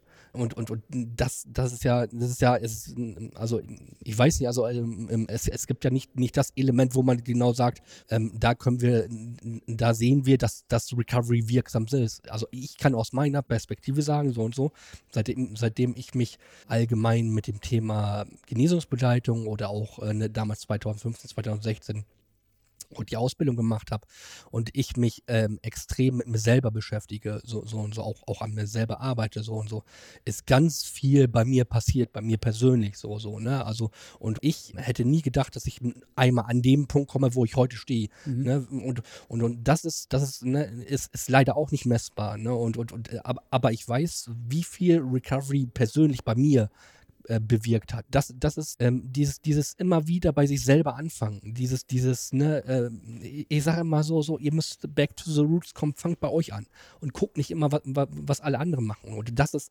das ist das Ding, wo ich immer, immer sage. Und le leider auch, auch auch äh, der Refinanzierung von Recovery. Also Recovery, wenn, wenn man Re Recovery-Konzept umsetzen will, ne, das kostet auch. Ne? Aber, aber leider äh, ist es nicht sofort messbar und man weiß nicht sofort so und so, das ist wirksam und, und das ist nicht wirksam und, und das passt so und so. Mhm. Und, und, und, und, ne? und das ist, ist leider viele Schwierigkeiten auch noch. Ne? Mhm. Vielleicht kann man dazu noch den Aspekt nennen, ähm, ich sag mal, das Thema ähm, um die Wirksamkeit ist ja noch in der Erforschung, aber dennoch gibt es auch aus dem Klinikrahmen verschiedene Ansätze oder Assessments, die man natürlich auch ähm, neu auslegen kann oder verwenden kann, eben in diesem liberaleren Setting und sagen kann, ähm, Beispiel ist ähm, zum Hoffnungsaspekt. Es gibt die sogenannte Hearth Hope Scale oder Miller Hope Scale.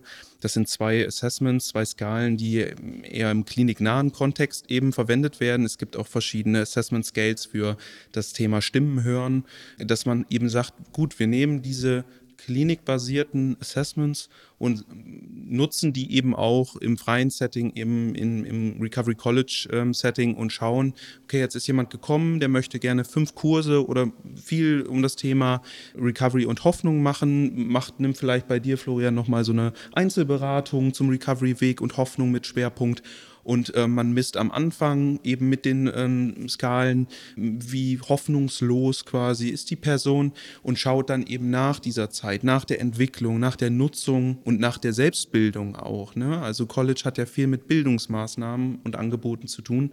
Schaut danach, wie ist denn dann die Hoffnung? Ne? Oder wie, wie interpretiert der, die Person dann eben nach dem Aufenthalt, nach diesen Angeboten das Thema Hoffnung für sich selbst? Ne? Mhm. Also das sind so erste Ausblicke, wo man sagen kann, das, das hat Potenzial.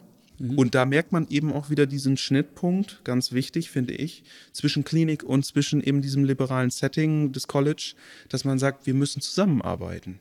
Ne? Also das ist nicht immer nur zwei Parallel, äh, Parallelstrukturen, mhm. die sich nicht berühren dürfen und bloß die Selbsthilfe darf nichts von äh, der Klinik übernehmen und umgekehrt, sondern dass man lieber sagt, okay, was sind denn Verbindungen, die wir nutzen können, um eben einen guten Weg einzuschlagen, der eben in gewisser Form auch die wichtige Evidenzbasierung, die wir häufig im wissenschaftlichen Kontext ähm, nutzen wollen, mhm. eben auch beinhaltet. Ne? Mhm. Und ich denke, das sind, sind wichtige zukunftsweisende Punkte, wo wir sagen, es ist die Zusammenarbeit und wie muss sie aussehen. Darüber müssen wir uns auseinandersetzen. Mhm.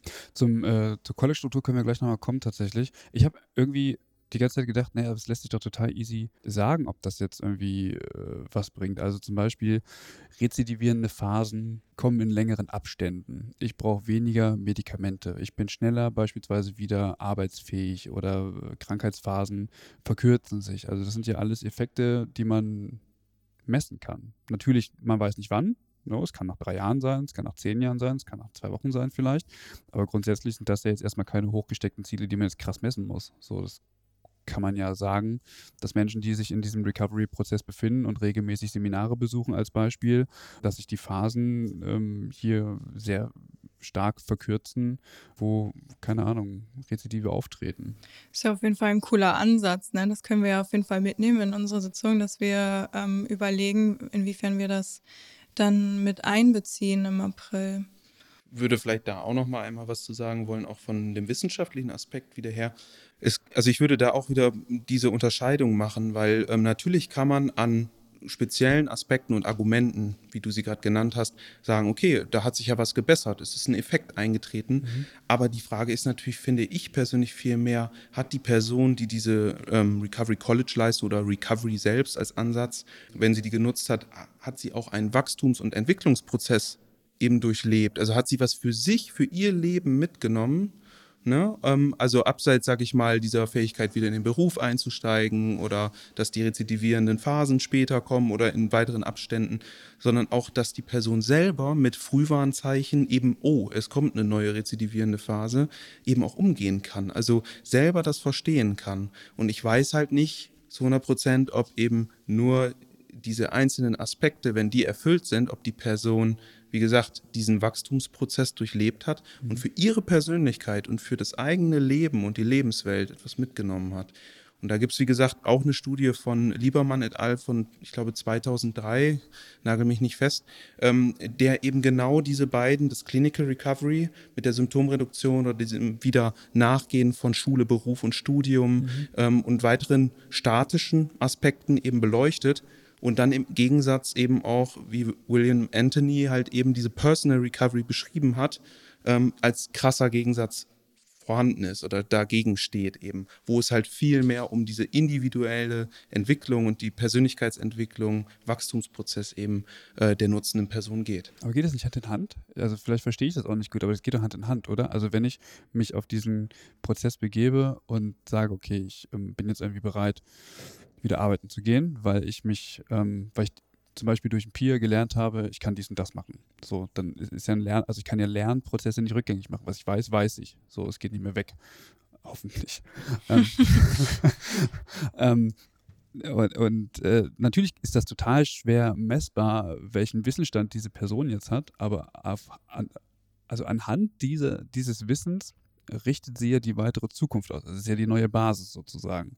Ähm, und das kann auch Hand in Hand gehen. Also sprich der Wissensprozess oder der Prozess, Dinge zu verstehen und Dinge für sich so umzusetzen, wie man einfach kurz lebensfähig ist, bedeutet ja nicht oder, oder zieht ja gewissermaßen ähm, Dinge nach sich, die in mein Leben oder getreten sind aufgrund der Erkrankung, die dann eventuell ähm, anders, also sich anders zeigen. So, ich brauche, also zum Beispiel weniger Medikamente als Beispiel. Oder ich weiß, ich habe gelernt, äh, Medikamente absetzen ist nicht die beste Idee, ich sollte die einfach weiternehmen und so.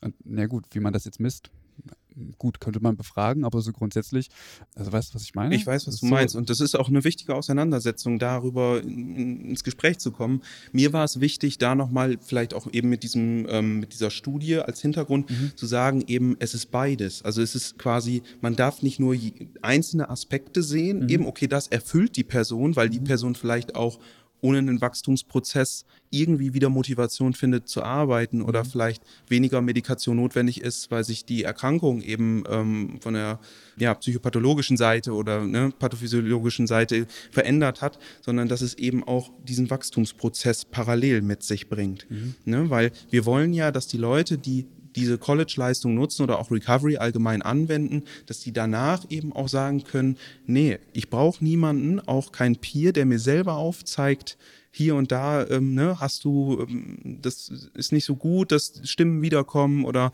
ähm, dass du ähm, zur Flasche greifst oder was weiß ich, sondern dass die Person selber eben diese Zeichen für sich erkennt. Mhm. Und das erfordert eben diesen Wachstumsprozess. Und da ging es mir gerade darum, eben nicht nur diese einzelnen Aspekte für sich zu erkennen, mhm. sondern eben auch das Ganze in diesen Gesamtkontext Kontext eben der eigenen Lebenswelt zu ver verankern. Mhm. Ne? Okay. Genau. Wie baut man denn jetzt so ein, so ein College auf? Also wie, wie fängt man an? Wie hast du angefangen? Genau, vielleicht, vielleicht kann ich den Anfang machen und dann äh, kannst du mir weiterhelfen, Marie und Florian natürlich auch.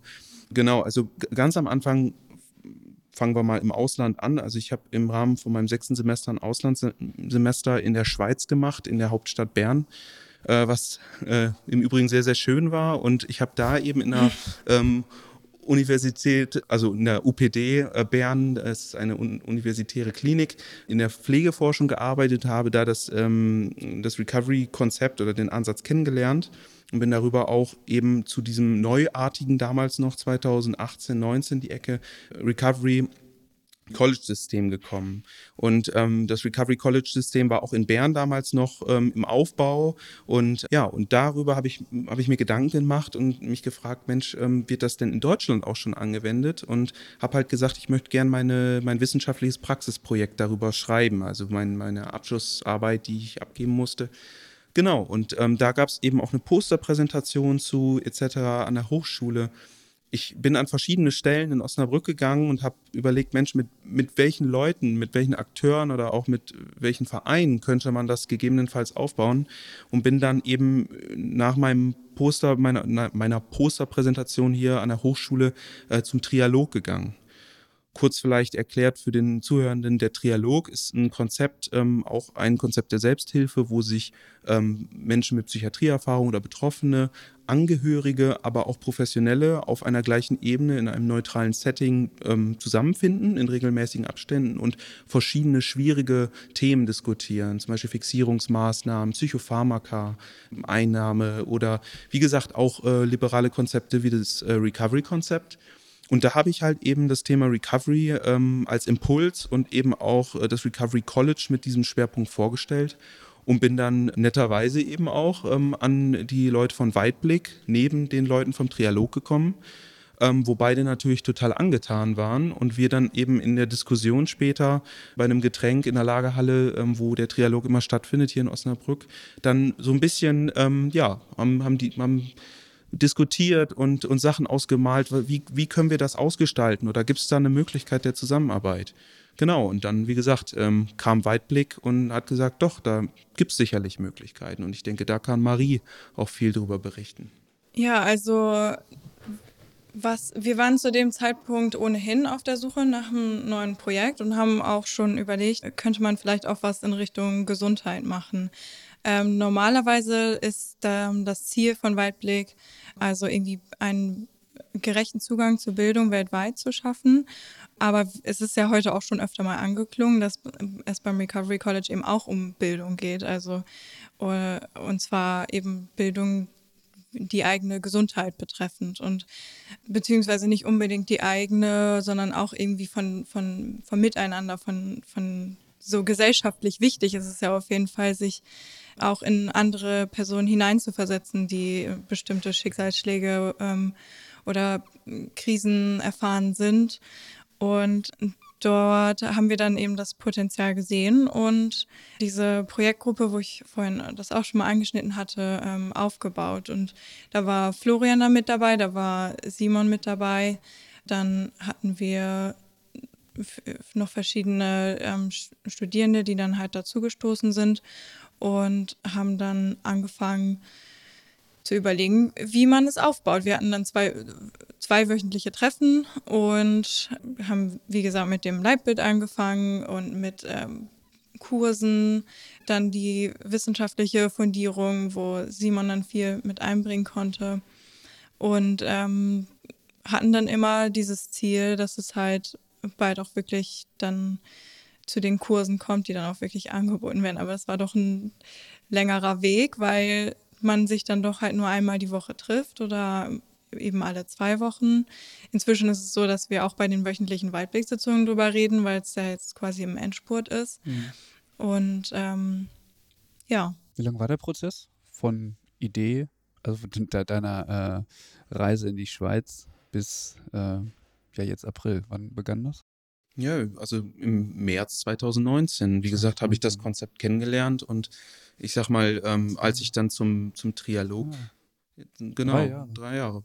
Genau, und ähm, dieser ganze Prozess, wie gesagt, auch ähm, ich habe dann einzelne Aspekte der wissenschaftlichen Fundierung oder die Hintergründe, sage ich mal, auch aus dem Ausland, der Vergleich etc., wie man das gut etablieren kann, der Austausch auch mit Colleges in Gütersloh, in, in wie gesagt, in Bremen, in Berlin, überall diese Informationen versucht, alle zu bündeln und zusammenzubauen zu einem Konzept. Und das hat natürlich auch seine Zeit von der wissenschaftlichen Seite eben gebraucht.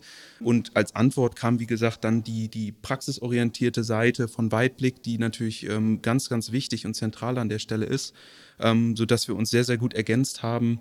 Und, Tatendrang. Genau, Tatendrang und eben auch wirklich das Engagement und ähm, tollerweise auch Leute, die einfach, ähm, sag ich mal, fremd oder unbekannt dann ähm, einfach aus der Kommune kamen oder ne, aus der Gemeinde dann kamen und einfach gesagt haben, Mensch, ich habe da über irgendjemanden mal gehört, hier gibt es sowas, ich habe das Konzept auch vor zwei, drei Jahren mal äh, mir was dazu durchgelesen oder habe ein Buch dazu gelesen und jetzt gibt es hier endlich irgendwie was.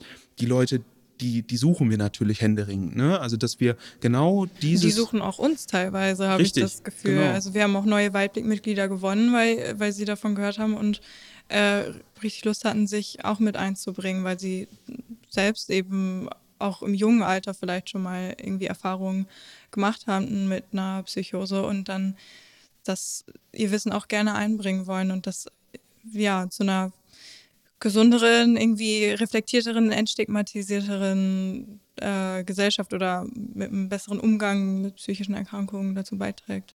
Sind das auch eher jüngere Leute, die dann eher so in diesem Recovery-Ansatz drin sind? Also könnte ich mir vorstellen, dass dieser so ein bisschen, also weil ihr immer Stigmatisierung sagt, ähm, ich habe, hm, wie soll ich das sagen? Ich habe das Gefühl, dass besonders junge Leute genau diese Stigmatisierung durchbrechen wollen, wohingegen mhm. eher ältere sich damit wahrscheinlich schon abgetan haben oder eben auch eine gewisse, also eine andere Toleranzgrenze mittlerweile etabliert haben. Sind das eher jüngere Leute, die dann bei euch so organisiert sind? Vor allem, also ja gut, die Genesungsbegleiter nicht. Also un, unter uns Genesungsbegleitern, ne, da ist jetzt nicht so die Struktur, ähm, dass da, da also, also da bin ich mit 39 der, der Jüngste ne, und dann haben wir noch zwei andere, äh, die sind wesentlich älter. Ne? Mhm. Und und äh, wichtig ist ja auch einfach zu sehen, ähm, ich sag mal, wenn, wenn wir starten, äh, dann, das ist ja auch sehr, sehr spannend, äh, wer kommt und was für Teilnehmende kommen. Ne? Das ist ja gerade gerade spannend. Ne? Also, also ich kann aus meiner Erfahrung berichten, so und so, die Leute, die auch extrem vom Recovery-Ansatz profitieren, sind nun mal die Jüngeren, ne? die, die wirklich versuchen auch täglich an irgendwas zu arbeiten. So, so. Ich sage immer noch ein, Beispiel, ne? damals ein, ein Teilnehmender, ähm, der, der, hatte auch eine Psychoseerfahrung so und so, war, war in der Tagesstätte genauso alt, äh, im Grunde genauso alt erkrankt wie ich damals, ne? mit 18, 19 und der war da durch mich äh, auch, auch ne, weil wir viel im Austausch waren, was für Möglichkeiten gibt, ist er plötzlich zum Meditieren gekommen und, und, und hat ganz viel persönlich an sich, sich selber gearbeitet. Bei ihm habe ich da gesehen, was das also bewirkt, einfach zu gucken, ne, was für Interessen hast du auch so und so. Ich habe zu ihm auch gesagt, also ne, ne, ich, ich bewundere dich, dass du dich wirklich, ne, ne, immer in der Mittagspause hat er sich in den Ruheraum gesetzt und hat, hat für sich meditiert, ne, weil ihm das gut tut. Ne? Mhm. Und da war auch egal, was was die anderen sagen. Also da hat er seine Zeit für sich gehabt. Und, und das fand ich immer so, so wieder zu, äh, total klasse. Ne? Der, der, war 18, 19, hat, hat für sich das selber alle gemacht. Mittlerweile äh, hat er auch eine eigene Wohnung, ist nicht mehr in der Tagesstätte, geht jetzt seinen eigenen Weg, macht demnächst irgendwann eine Ausbildung so und so. Und, und, und das sind eigentlich diese, diese, ich sag mal, gerade auch diese ähm, äh, Erfolge, wenn man das sieht, dann, was da möglich ist. Und, und äh, ne? also ich, ich sag persönlich zu, zu mir zum Beispiel immer wieder so, so, ich hätte früher, ne, ich sag mal, ich bin 2000 erkrankt, hätte ich äh, damals einen Genesungsbegleiter gebraucht. Ein, ein Gegenüber, der, der zu mir gesagt hat, nach meiner ersten äh, Schizophrenie erkrankter, ähm, Florian, das wird eine harte Zeit, aber man kann es schaffen. Man kann es schaffen, so und so. Guck mich an, so und so. Ich habe auch einiges durch, ne? aber ich habe Tag für Tag arbeite ich an mir, aber es ist ganz, ganz viel möglich. Ne, und, und das ist, das sage ich ja persönlich zu mir auch immer so, so, ne, ich bin, ich bin kein Therapeut, ich bin kein Arzt, ich bin kein irgendein Professioneller, der, der, ich bin erfahrener und, und, und ich bin Genesungsbegleiter. Ich kann, kann ganz viel von meinen Erfahrungen teilen, aber, aber du, du gehst den Weg. Ne, und, und, und das ist, das ist immer wieder wichtig so. Und, und, und da sehe ich auch ganz viel das Potenzial, gerade auch, gerade auch beim, beim College, ne? Du hast jetzt das zweite Mal schon gesagt, dass du kein Professioneller bist. Ich würde dir widersprechen. Ja, in, in, in, es ist ganz oft so, so, so, ähm, früher, ähm, ich kann ja so, nochmal noch mal so, so, so ein bisschen zurückkommen zu mir, wie, wie, wie das früher als 18, 90, 19, 20-Jähriger bei mir war.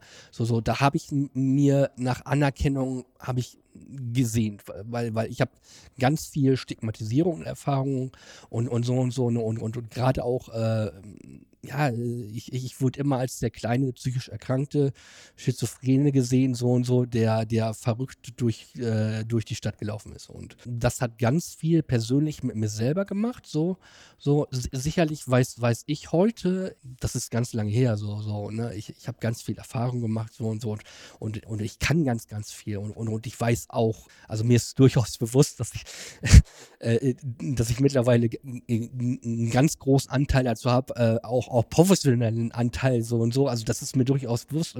Nur ich finde, ich finde für mich, also, also, also das ist, das ist für, für, für mich erstmal wichtig, so, so, äh, ich möchte, ich bin nicht komplett anders als du. Ne? Also, ne, also als mein Gegenüber. Und, und, und sicherlich ne, habe ich, hab ich eine Profession gefunden. Also für mich ist diese diese Ausbildung zum Genesungsbegleiter, also meine Ma sagt immer, das ist deine Berufung. Das ist das, ist das was du gefunden hast. Ne, irgendwie musste das alles so sein, so, so, ne? Und, und, und für mich ist das auch wirklich eine Berufung. Und, und ich sage einfach so, so, so, ne, für mich reicht das schon aus, wenn ich mein Gegenüber so, so ein bisschen wieder den Glauben und die Hoffnung, dass Genesung möglich ist, dass das überhaupt möglich ist, zurückgeben kann. Und, und plötzlich kommt mein Gegenüber ans Umdenken und, und, und, und merkt plötzlich, oh ja, Ne, so habe ich das noch, gar nicht gesehen. Und, und guck dir den an, so und so. Und, und, ne, und, und allein, ich sage immer wieder so, so in den Austausch gehen. In den Austausch gehen und, und darüber zu sprechen. Und, und die Erfahrung austauschen. Ich habe Erfahrung gemacht, mein Gegenüber hat Erfahrung gemacht. Ich sage auch, auch persönlich immer wieder zu meinem mein Gegenüber, ich lerne auch noch so viel von dir. Ne, du hast auch so viele Erfahrungen schon auf deinem Weg gemacht. Davon lerne ich auch. Und, und dieses, dieses gebündelte Erfahrungswissen, das ist, hat so einen Mehrwert. Ne? Also, ne, das ist auch ganz viel, viel, wovon, ich sag mal, ne, auch der, der Ex-In, Experience, Involvement, eine ähm, Einbeziehung von Erfahrenen lebt dieses Wir-Wissen. Ne? Dieses, dieses, dieses gemeinsame Wir-Wissen, ne? jeder hat Erfahrung gesammelt auf seinem Genesungsweg, ne? positive, negative, so und so, hat viele, viele Hürden gemeistert. Und wenn man, wenn man diese Erfahrung teilt, kann man voneinander lernen. Und davon, davon kann, man, kann man so viel lernen. Und, und persönlich nichts, nichts anderes ist das, ist das im, im College zum Beispiel auch. Ähm, sicherlich haben ne, wir haben da Themen, wo wir dann aber auch ganz viel äh, ganz viel lebt, lebt das von dem gemeinsamen Erfahrungsaustausch. Zum Beispiel äh, damals, wo ich als Genesungsbegleiter in einer Einrichtung gearbeitet habe, habe ich zum Beispiel auch eine Recovery-Gruppe angeboten. Ne? Eine Recovery-Gruppe ist, äh, ist im Grunde eine Gruppe, wo man sich zu, zu spezifischen Themen sich damit auseinandersetzt. Ne? Sei es, ne, du hast mal das Thema Stigmatisierung oder ne, der, der persönliche Alltag im Moment oder, oder äh, wir machen uns Gedanken, äh, wie wie, wie schaffe ich einen guten Umgang mit Medikamenten. Ne? Und da zu diesen persönlichen Themen ähm, einfach in, ne, wirklich sicherlich ne, gebe ich ganz viel äh, schon Input mit, aber, aber wichtig, viel, viel wichtiger ist, anstatt ich, im, ich als Genesungsbegleiter Impulse da reinbringe, die, die eigenen Erfahrungen von jedem Einzelnen. Und die sind sowas von vielfältig. Und, und, und das ist das Schöne, so, so, so, so. Und äh, da kann jeder voneinander lernen. Und, und jeder, jeder zieht sich da das Einzelne raus. Das ist ja genauso das Schöne bei Recovery. Es gibt nicht den Weg. Es gibt nicht die einzelne äh, ähm, Sache und, und das wird passen. Jeder ist total individuell und jeder muss für sich selber herausfinden, was ist denn jetzt mein Element? Was, was tut mir gut? Der, der eine sagt, Sport ist das, was ich machen muss. Ich muss ma meinen Marathon weiterlaufen. Ich persönlich sage, sag, leider aufgrund meiner, meiner Erkrankung kann ich es nicht mehr so dann sage ich ja gut, Sport ist erstmal bei mir raus. Der andere sagt, sagt ich möchte aber, aber unbedingt wieder musizieren. Wie komme ich dahin? Wie komme ich dahin? Viele sagen dann auch so und so, ja, ich traue mich nicht mehr, äh, so und so, ich möchte ja eigentlich, aber, aber da wird dann immer sofort gefragt, ja, was machst du, was hast du, was bist du äh, äh und, und, und, und diese, gerade diese Stigmatisierung, ne? Wenn du, wenn du wieder was machen willst, ne? Und, und, und ich sag mal, das sind natürlich auch, auch Ansätze, die wir natürlich auch im College haben. Wie gehe ich damit um? Oder wie, oder in allgemein, ne?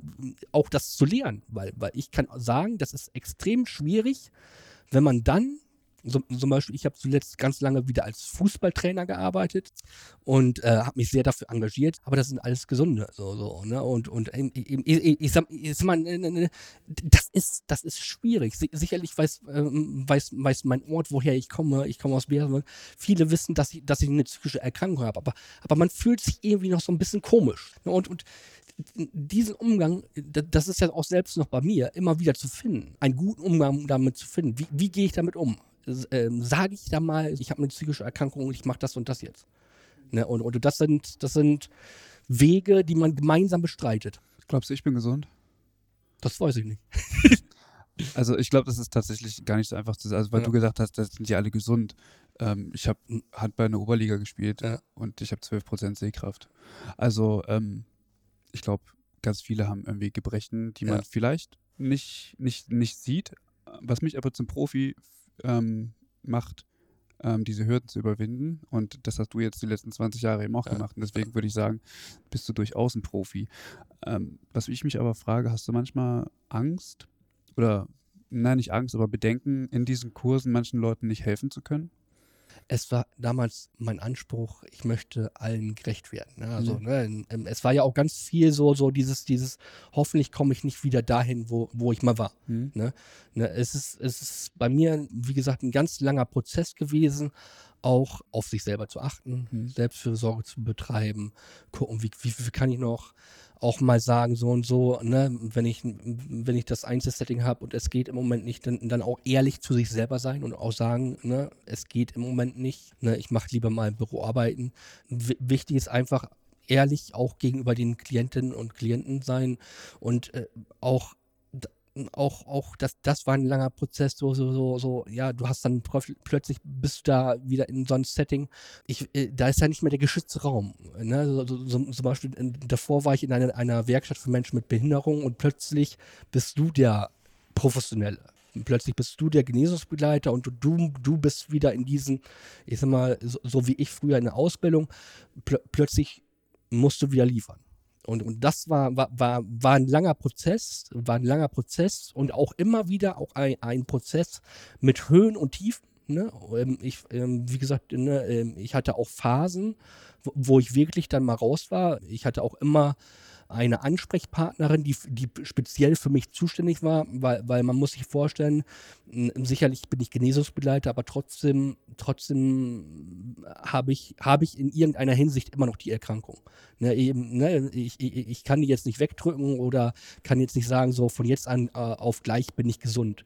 Und, und in diesen, ähm, auch in diesen Gewässern, wo ich mich damals aufgehalten habe, äh, war es auch äh, immer wieder eine neue Herausforderung von Tag zu Tag. Und, und das, das ist leider nicht so einfach. Und, und am Anfang ähm, war ich bei, bei, bei mir in, in, in meiner Einrichtung, wo, wo ich war, äh, einzelner, der einzigste, einzigste äh, Genesungsbegleiter. Und das war im, im Grunde Pionierarbeit. Ne? Und, und äh, ähm, erstmal, äh, ich sag mal, ein eigenes Standing aufzubauen und auch anerkannt zu werden und auch zu sehen, so und so, du bietest einen Mehrwert und so und so. Das war, das war für mich sehr, sehr schwierig und, und war nicht einfach. Ne? Ähm, heute, heute kann ich sagen, ich äh, habe hab sechs Jahre da mega gute Arbeit gemacht. So und so. Ich, bin, ich bin stolz, äh, mhm. dass, ich, dass ich diese ganzen Erfahrungen da machen muss, äh, durfte. Und, und, und heute kann ich sagen, ich, ich kann da super mit umgehen. Auch, auch diese, diese, wenn wieder neue Hürden kommen, so, so, so. Ne, ähm, ähm, sicherlich äh, muss ich aufpassen. Ne, äh, aber, aber ich weiß, ich, ich habe diese Hürden einmal gemeistert und, und, und, und ich kann sie auch beim zweiten und dritten Mal wieder meistern. Hast du schon mal in deiner Praxis als, als Genehmigungsbegleiter einen Krankenwagen gerufen oder gesagt, sorry, es geht so nicht, also du musst in die Klinik? Also Nee, das habe ich noch nicht. Okay. Ja. Hast du Angst vor solchen Momenten? Ja, vor solchen Momenten habe ich Angst, ja. Hm. Und das ja. ist, wenn ich da kurz unterbrechen darf, das ist nochmal vielleicht der interessante Aspekt auch beim Recovery College. Was ich immer äh, wichtig anmerken möchte, das Recovery College ist kein Ersatz für eine professionelle therapeutische Leistung oder mhm. für eine professionelle therapeutische pflegerische Versorgung der mhm. Psychiatrie. Die Psychiatrie wird nach wie vor bestehen. Wie gesagt, aber äh, das Wichtige ist dabei halt zu erkennen, welchen Beitrag kann die College-Struktur für die psychosoziale Versorgung in unserer jetzigen Zeit leisten. Mhm. Ja, und das äh, haben wir ja jetzt hier gerade nochmal sehr gut besprochen, dass es eben auch Grenzen beim College geben kann, mhm. wo wir sagen, da sind wir überfragt oder da sind, da sind unsere Kompetenzen auch nicht verortet. Mhm. Ne? Also, um das nochmal zu sagen, Marie hatte das gerade eben schon gut, gut thematisiert, ähm, der Bildungsaspekt. Also es geht beim Recovery College darum, ähm, psychische Gesundheit und Wohlbefinden durch niederschwellige Bildungsangebote oder Bildungsprozesse zu fördern. Mhm. Und eben diesen Wachstumsprozess, wo wir eben herkamen vom Recovery-Ansatz, ähm, darin zu finden. Also eben in diesen Bildungsprozessen sich mit einem Thema, zum Beispiel das Hören von Stimmen, für sich selber auseinanderzusetzen und für sich selber zu verstehen, was heißt das, wie kann ich damit gut umgehen. Da gibt es zig verschiedene Ansätze, erfahrungsfokussierte Beratung zum Beispiel, ist ein sehr interessanter Bereich.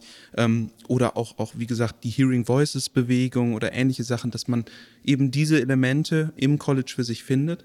Aber die akute Psychose mit ähm, imperativen Stimmen, da können wir auch in vielen Punkten nicht sagen, wir ersetzen jetzt die professionell therapeutische äh, Versorgung und Behandlung. Nee, nee, darum, darum sollte es auch gar nicht gehen. Ich dachte nur, dass eventuell äh, Betroffene und akut äh, erkrankte Personen ins College gehen, weil sie einfach zum Beispiel ähm, das, das Vertrauen in die Genesungsbegleiter, Begleiterinnen haben und vielleicht sich nicht in die Klinik trauen oder das noch nicht gut einschätzen können, dass vielleicht tatsächlich eine akute Phase hier vorliegt und ähm, dass jemand, Genesungsbegleiter, hier aktuell nicht helfen kann.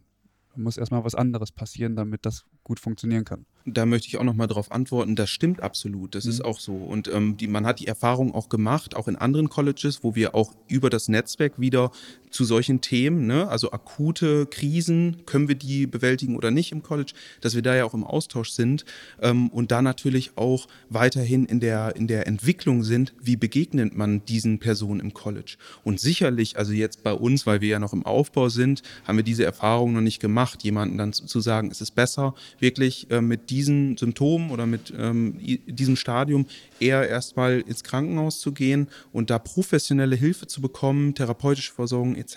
Mhm. Und danach gerne poststationär wieder zu uns zu kommen und die Angebote zur weiteren Stabilisierung zu nutzen. Mhm. Ähm, das ist auf jeden Fall ein wichtiger Aspekt. Aber dennoch können wir das bewältigen, dass wir wenigstens sagen, wie du das gerade ausgedrückt hast, es ist jemand da. Es ist jemand im College da, wenn sich jemand zum Beispiel irgendwie traumatische Erfahrungen im, im im, in der Psychiatrie gemacht hat und sagt, ich würde höchstens nur ins College gehen, dass man natürlich erstmal schaut, welche Chancen, Möglichkeiten haben wir jetzt in dieser Situation.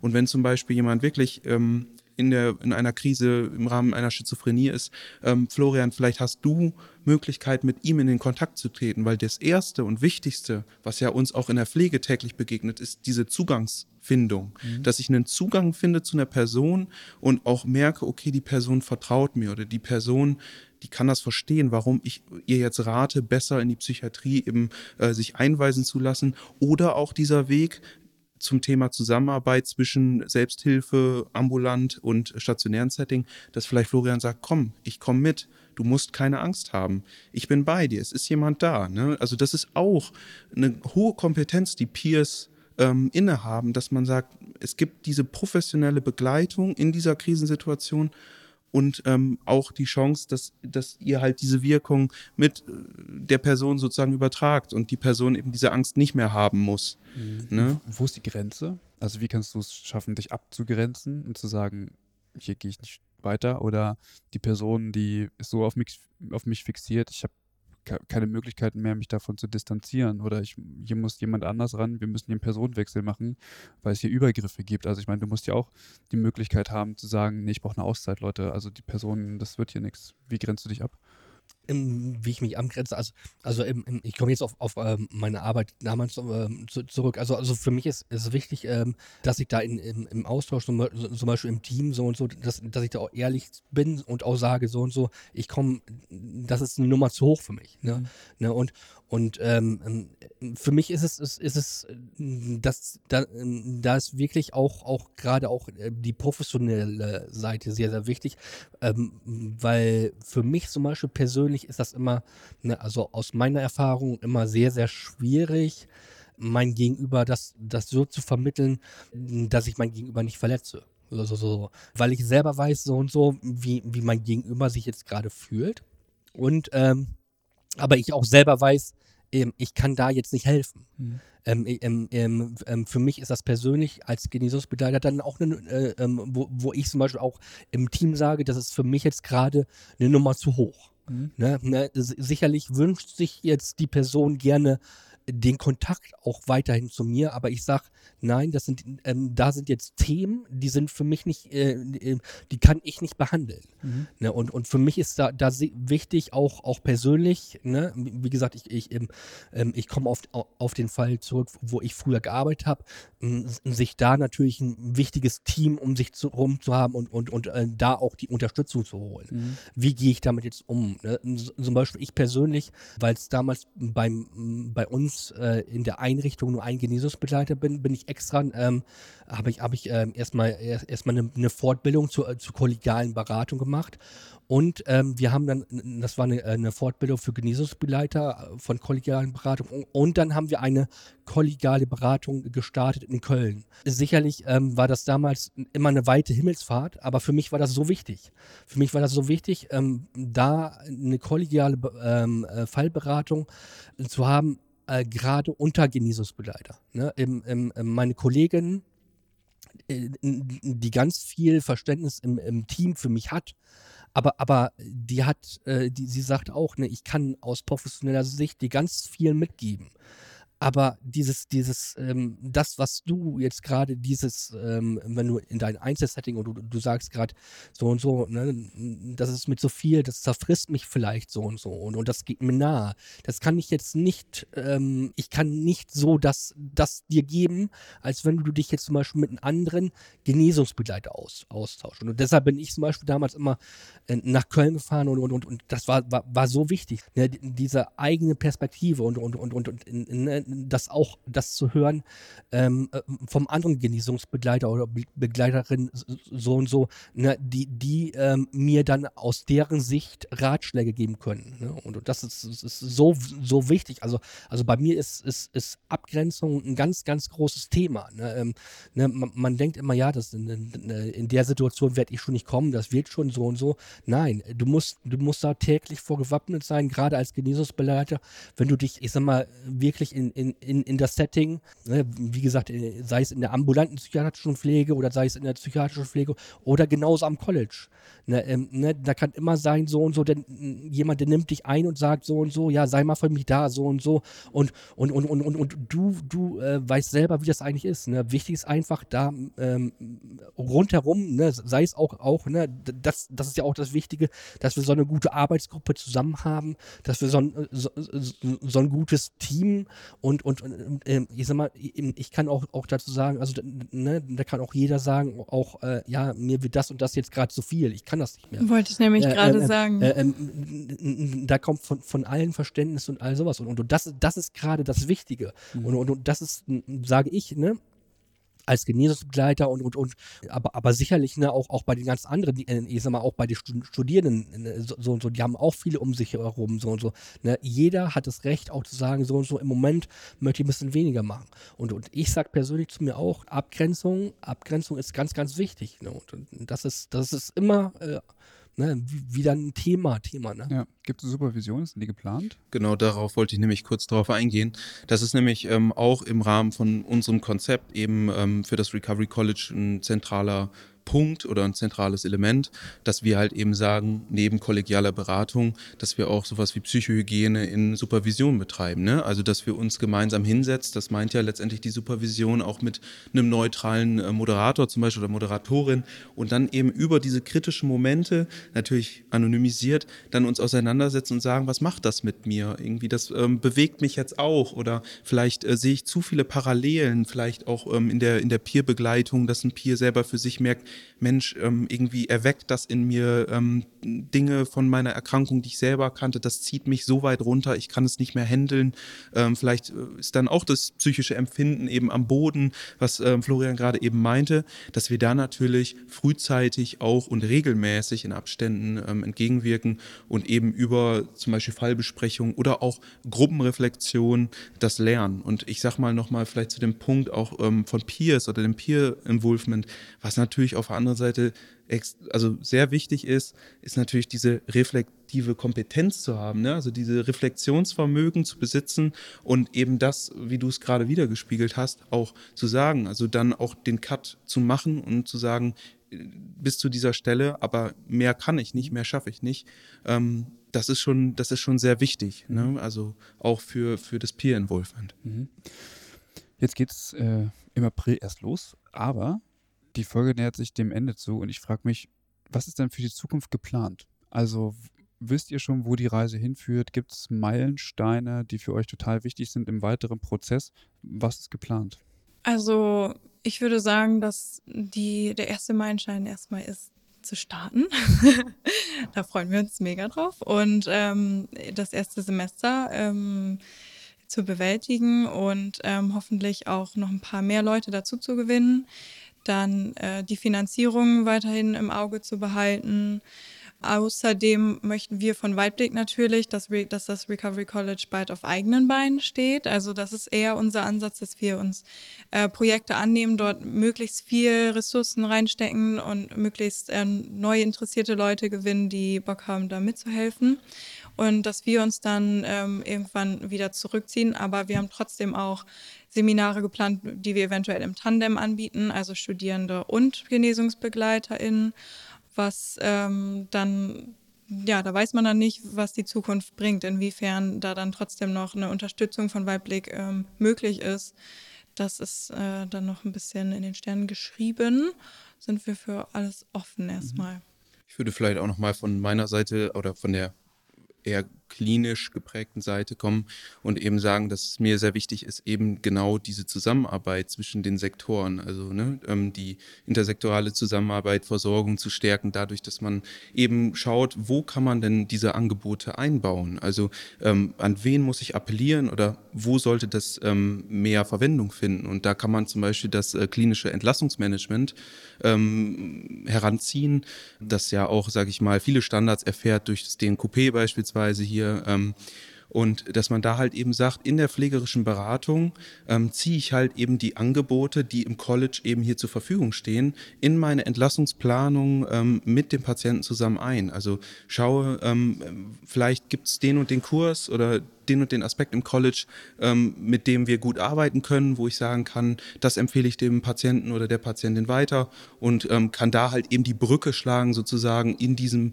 ambulanten Versorgungsbereich, ähm, insbesondere wenn man jetzt gerade bedenkt, dass viele Patienten auf einen ambulanten Psychiaterplatz oder ähm, Psychotherapeutenplatz äh, warten muss und dass es ja häufig dann eben auch diese ja, kriseligen Phasen eben nach der äh, stationären intensiven Versorgung gibt, wo man sagt, Mensch, ähm, jetzt sind viele versorgende Kräfte nicht mehr da, jetzt ähm, gibt es eben nicht mehr dieses geschützte Setting, wie man so gerne sagt, sondern jetzt muss ich auf eigenen Beinen stehen. Und auch da wollen wir als Recovery College hier in Osnabrück eben die Möglichkeit bieten, diesen Menschen ähm, einen weiteren Halt oder eine Hilfestellung zu geben, sich eben mental weiter zu stabilisieren und diesen Übergang eben auch ähm, von den Versorgungs- oder zwischen den Versorgungssektoren ähm, zu verbessern, zu optimieren.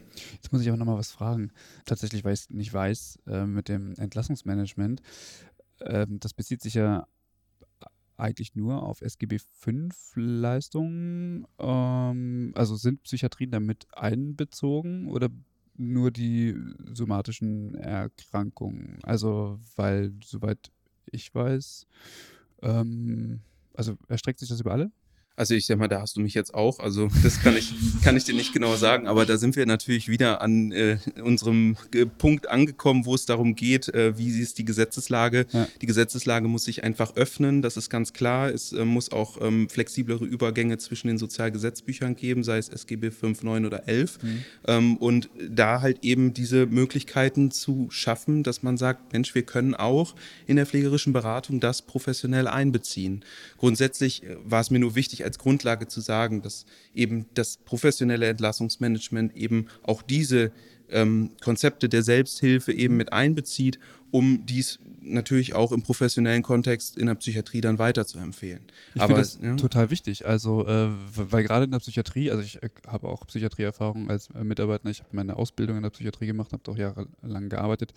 Ähm, ich glaube, die Pflege hat in der Psychiatrie nochmal einen anderen Stellenwert und nochmal die Möglichkeit, auch anders aufzutreten, anders zu sprechen. Also das tun sie dort auch, ähm, als es beispielsweise in, in, in Anführungsstrichen normalen Krankenhäusern ist, wo dann im Rahmen von so einem Entlassungsmanagement teilweise würde ich mich mal ein bisschen aus dem Fenster lehnen und sagen, ähm, der Pflege hier ein höherer Stellenwert zukommt und zu sagen, wir haben hier verschiedene Ansätze, die Sie nach der Entlassung auf jeden Fall befolgen können. Ähm, und im Rahmen des pflegerischen Entlassungsmanagements äh, würde ich hier irgendwie auch einen pflegerischen Überleitungsbrief äh, mit an Ihren Hausarzt geben und äh, Ihnen das tatsächlich mit äh, empfehlen. Geht halt dann nicht anders, weil keine Leistung, haben wir vorhin drüber gesprochen. Genau, es wird eine Empfehlung bleiben. Ähm, aber grundsätzlich ist es halt gut, wenn es, wenn diese Info in die Psychiatrien kommt, damit man überhaupt weiß, kann ich das überhaupt empfehlen? Wo gibt es das? Gibt es das in deinem Umfeld so? Oder musst du da bis nach Köln fahren?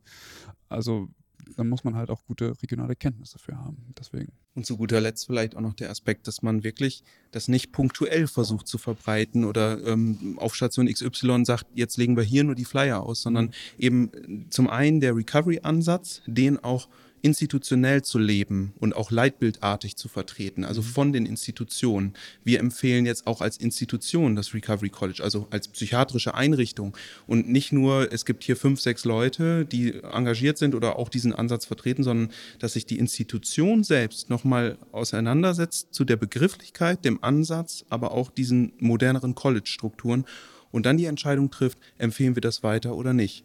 Weil punktuelle ähm, Sachen, also wenn man es punktuell eben verbreitet, das hat den Eindruck oder das hat auch die Erfahrung mit sich gebracht, dass das nicht lange überleben kann, sondern es muss schon eine gewisse Konstanz da sein und es muss auch in gewisser Form eben von Führungspersonen oder auch in allen Formen der Hierarchie im Gesundheitswesen getragen werden. Das definitiv. Was ich mich nur frage, ist, wenn das in Institutionen, beispielsweise in Psychiatrien stattfindet, mh, hm, meinst du nicht, dass das ein bisschen am Image kratzen würde?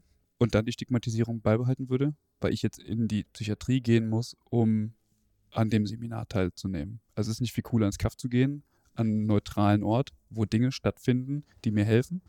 Exakt. Genau das ist das. Also letztendlich geht es mir einfach nur um die, um das, ähm, wie die professionellen Institutionen mhm. den Begriff und Ansatz eben auch die College-Strukturen vertreten, was die für eine Sichtweise haben, weil häufig ist es in Leitbildern auch so von Kliniken, wenn man da mal reinschaut ähm, und schaut, welche Begrifflichkeiten die ähm, Kliniken nutzen, da wird häufig der Begriff Recovery relativ früh fallen, insbesondere in der Psychiatrie. Mhm. Aber was gibt es denn konkret für Angebote in der Psychiatrie? Oder wo wird es denn verwendet? Wir haben über das CHIME-Akronym in der Bezugspflege gesprochen. Wo findet es Anwendung? Oder werden vielleicht auch klinische Recovery-Gruppen Gruppen, jetzt abseits von unserem freien Setting im ambulanten Bereich oder gemeindenahen Bereich, wird das in der Psychiatrie angeboten. Mhm. Also was ich damit sagen will, viele Kliniken brüsten sich mit diesem Begriff, weil er modern ist, weil er überall empfohlen wird und weil er vielleicht auch gut klingt, ähm, was ja vielleicht auch nicht gänzlich verwerflich ist, aber dennoch sollte ja was hinter diesem Begriff stehen. Und das war ähm, mein Appell nochmal an der Stelle eben, das dann auch zu leben, leitbildartig einfach auch zu vertreten. Mhm. Gibt es irgendwelche Aspekte, die wir noch nicht benannt haben, die aber total wichtig sind, die ihr loswerden wollt? Ich fand es äh, sehr schön, Florian zuzuhören, wie authentisch du das machst und wie deine, die Hoffnung, die ja der Teil vom Recovery-Prozess ist, das kommt, finde ich, total rüber immer. Und ja, das hat mir noch auf der Seele gebrannt. Äh, das, was ich jetzt mal zum Schluss sagen möchte, ne? also ähm, ich finde einfach wichtig, äh, nochmal zu sagen, Genesung ist immer möglich. Ne? Also, also äh, wichtig, wichtig für mich ist einfach, was bedeutet das für dich persönlich? Und äh, da, das ist natürlich auch total individuell. Ne, äh, äh, ne, ich sag mal, der eine sehnt sich nach einer eigenen Wohnung, der andere sagt lieber, ich möchte lieber im betreuten Wohnen weiterleben. Äh, ne? so, so, oft äh, wichtig ist mir noch, noch, nur nochmal, ne? es ist ganz, ganz viel möglich, aber wichtig ist einfach, ähm, das, was ich nochmal mitgeben will, also so die Menschen dahinter sehen und, und, und nicht immer, ähm, äh, was möchte ich gerne als Professioneller, wo sehe ich den Klienten oder Klienten in, in, äh, in zwei, drei Jahren. Oft ist das ja immer so, so es werden Ziele festgelegt, es werden, äh, werden Maßnahmen festgelegt, so und so, ne? und, und die sind muss ich leider sagen, oftmals unrealistisch. Mhm. Da wird nicht geguckt, äh, wie ist es jetzt im Hier und Jetzt? Mhm. Äh, wo befindet sich der Klient oder die Klientin jetzt, gerade hier, so, so. Und, und da, da möchte ich nochmal sagen, so, so, so, wenn man da anfängt bei diesen, ne, das musste ich leider auch vor der Pike lernen, so, so diese kleinen Schritte, aber die so ungemein wertvoll sind. Und wenn man die lernt äh, zu gehen, und wenn man plötzlich merkt, da bewegt sich was, auch mit den kleinen Schritten, dann ist ganz, ganz viel möglich. Und, und das, das sage ich immer wieder so, so, ne, äh, ne, ha- hatte ich ja ähm, am Anfang ja auch schon gesagt, ich hätte nie gedacht, dass ich nach so vielen Jahren nochmal so nach vorne komme.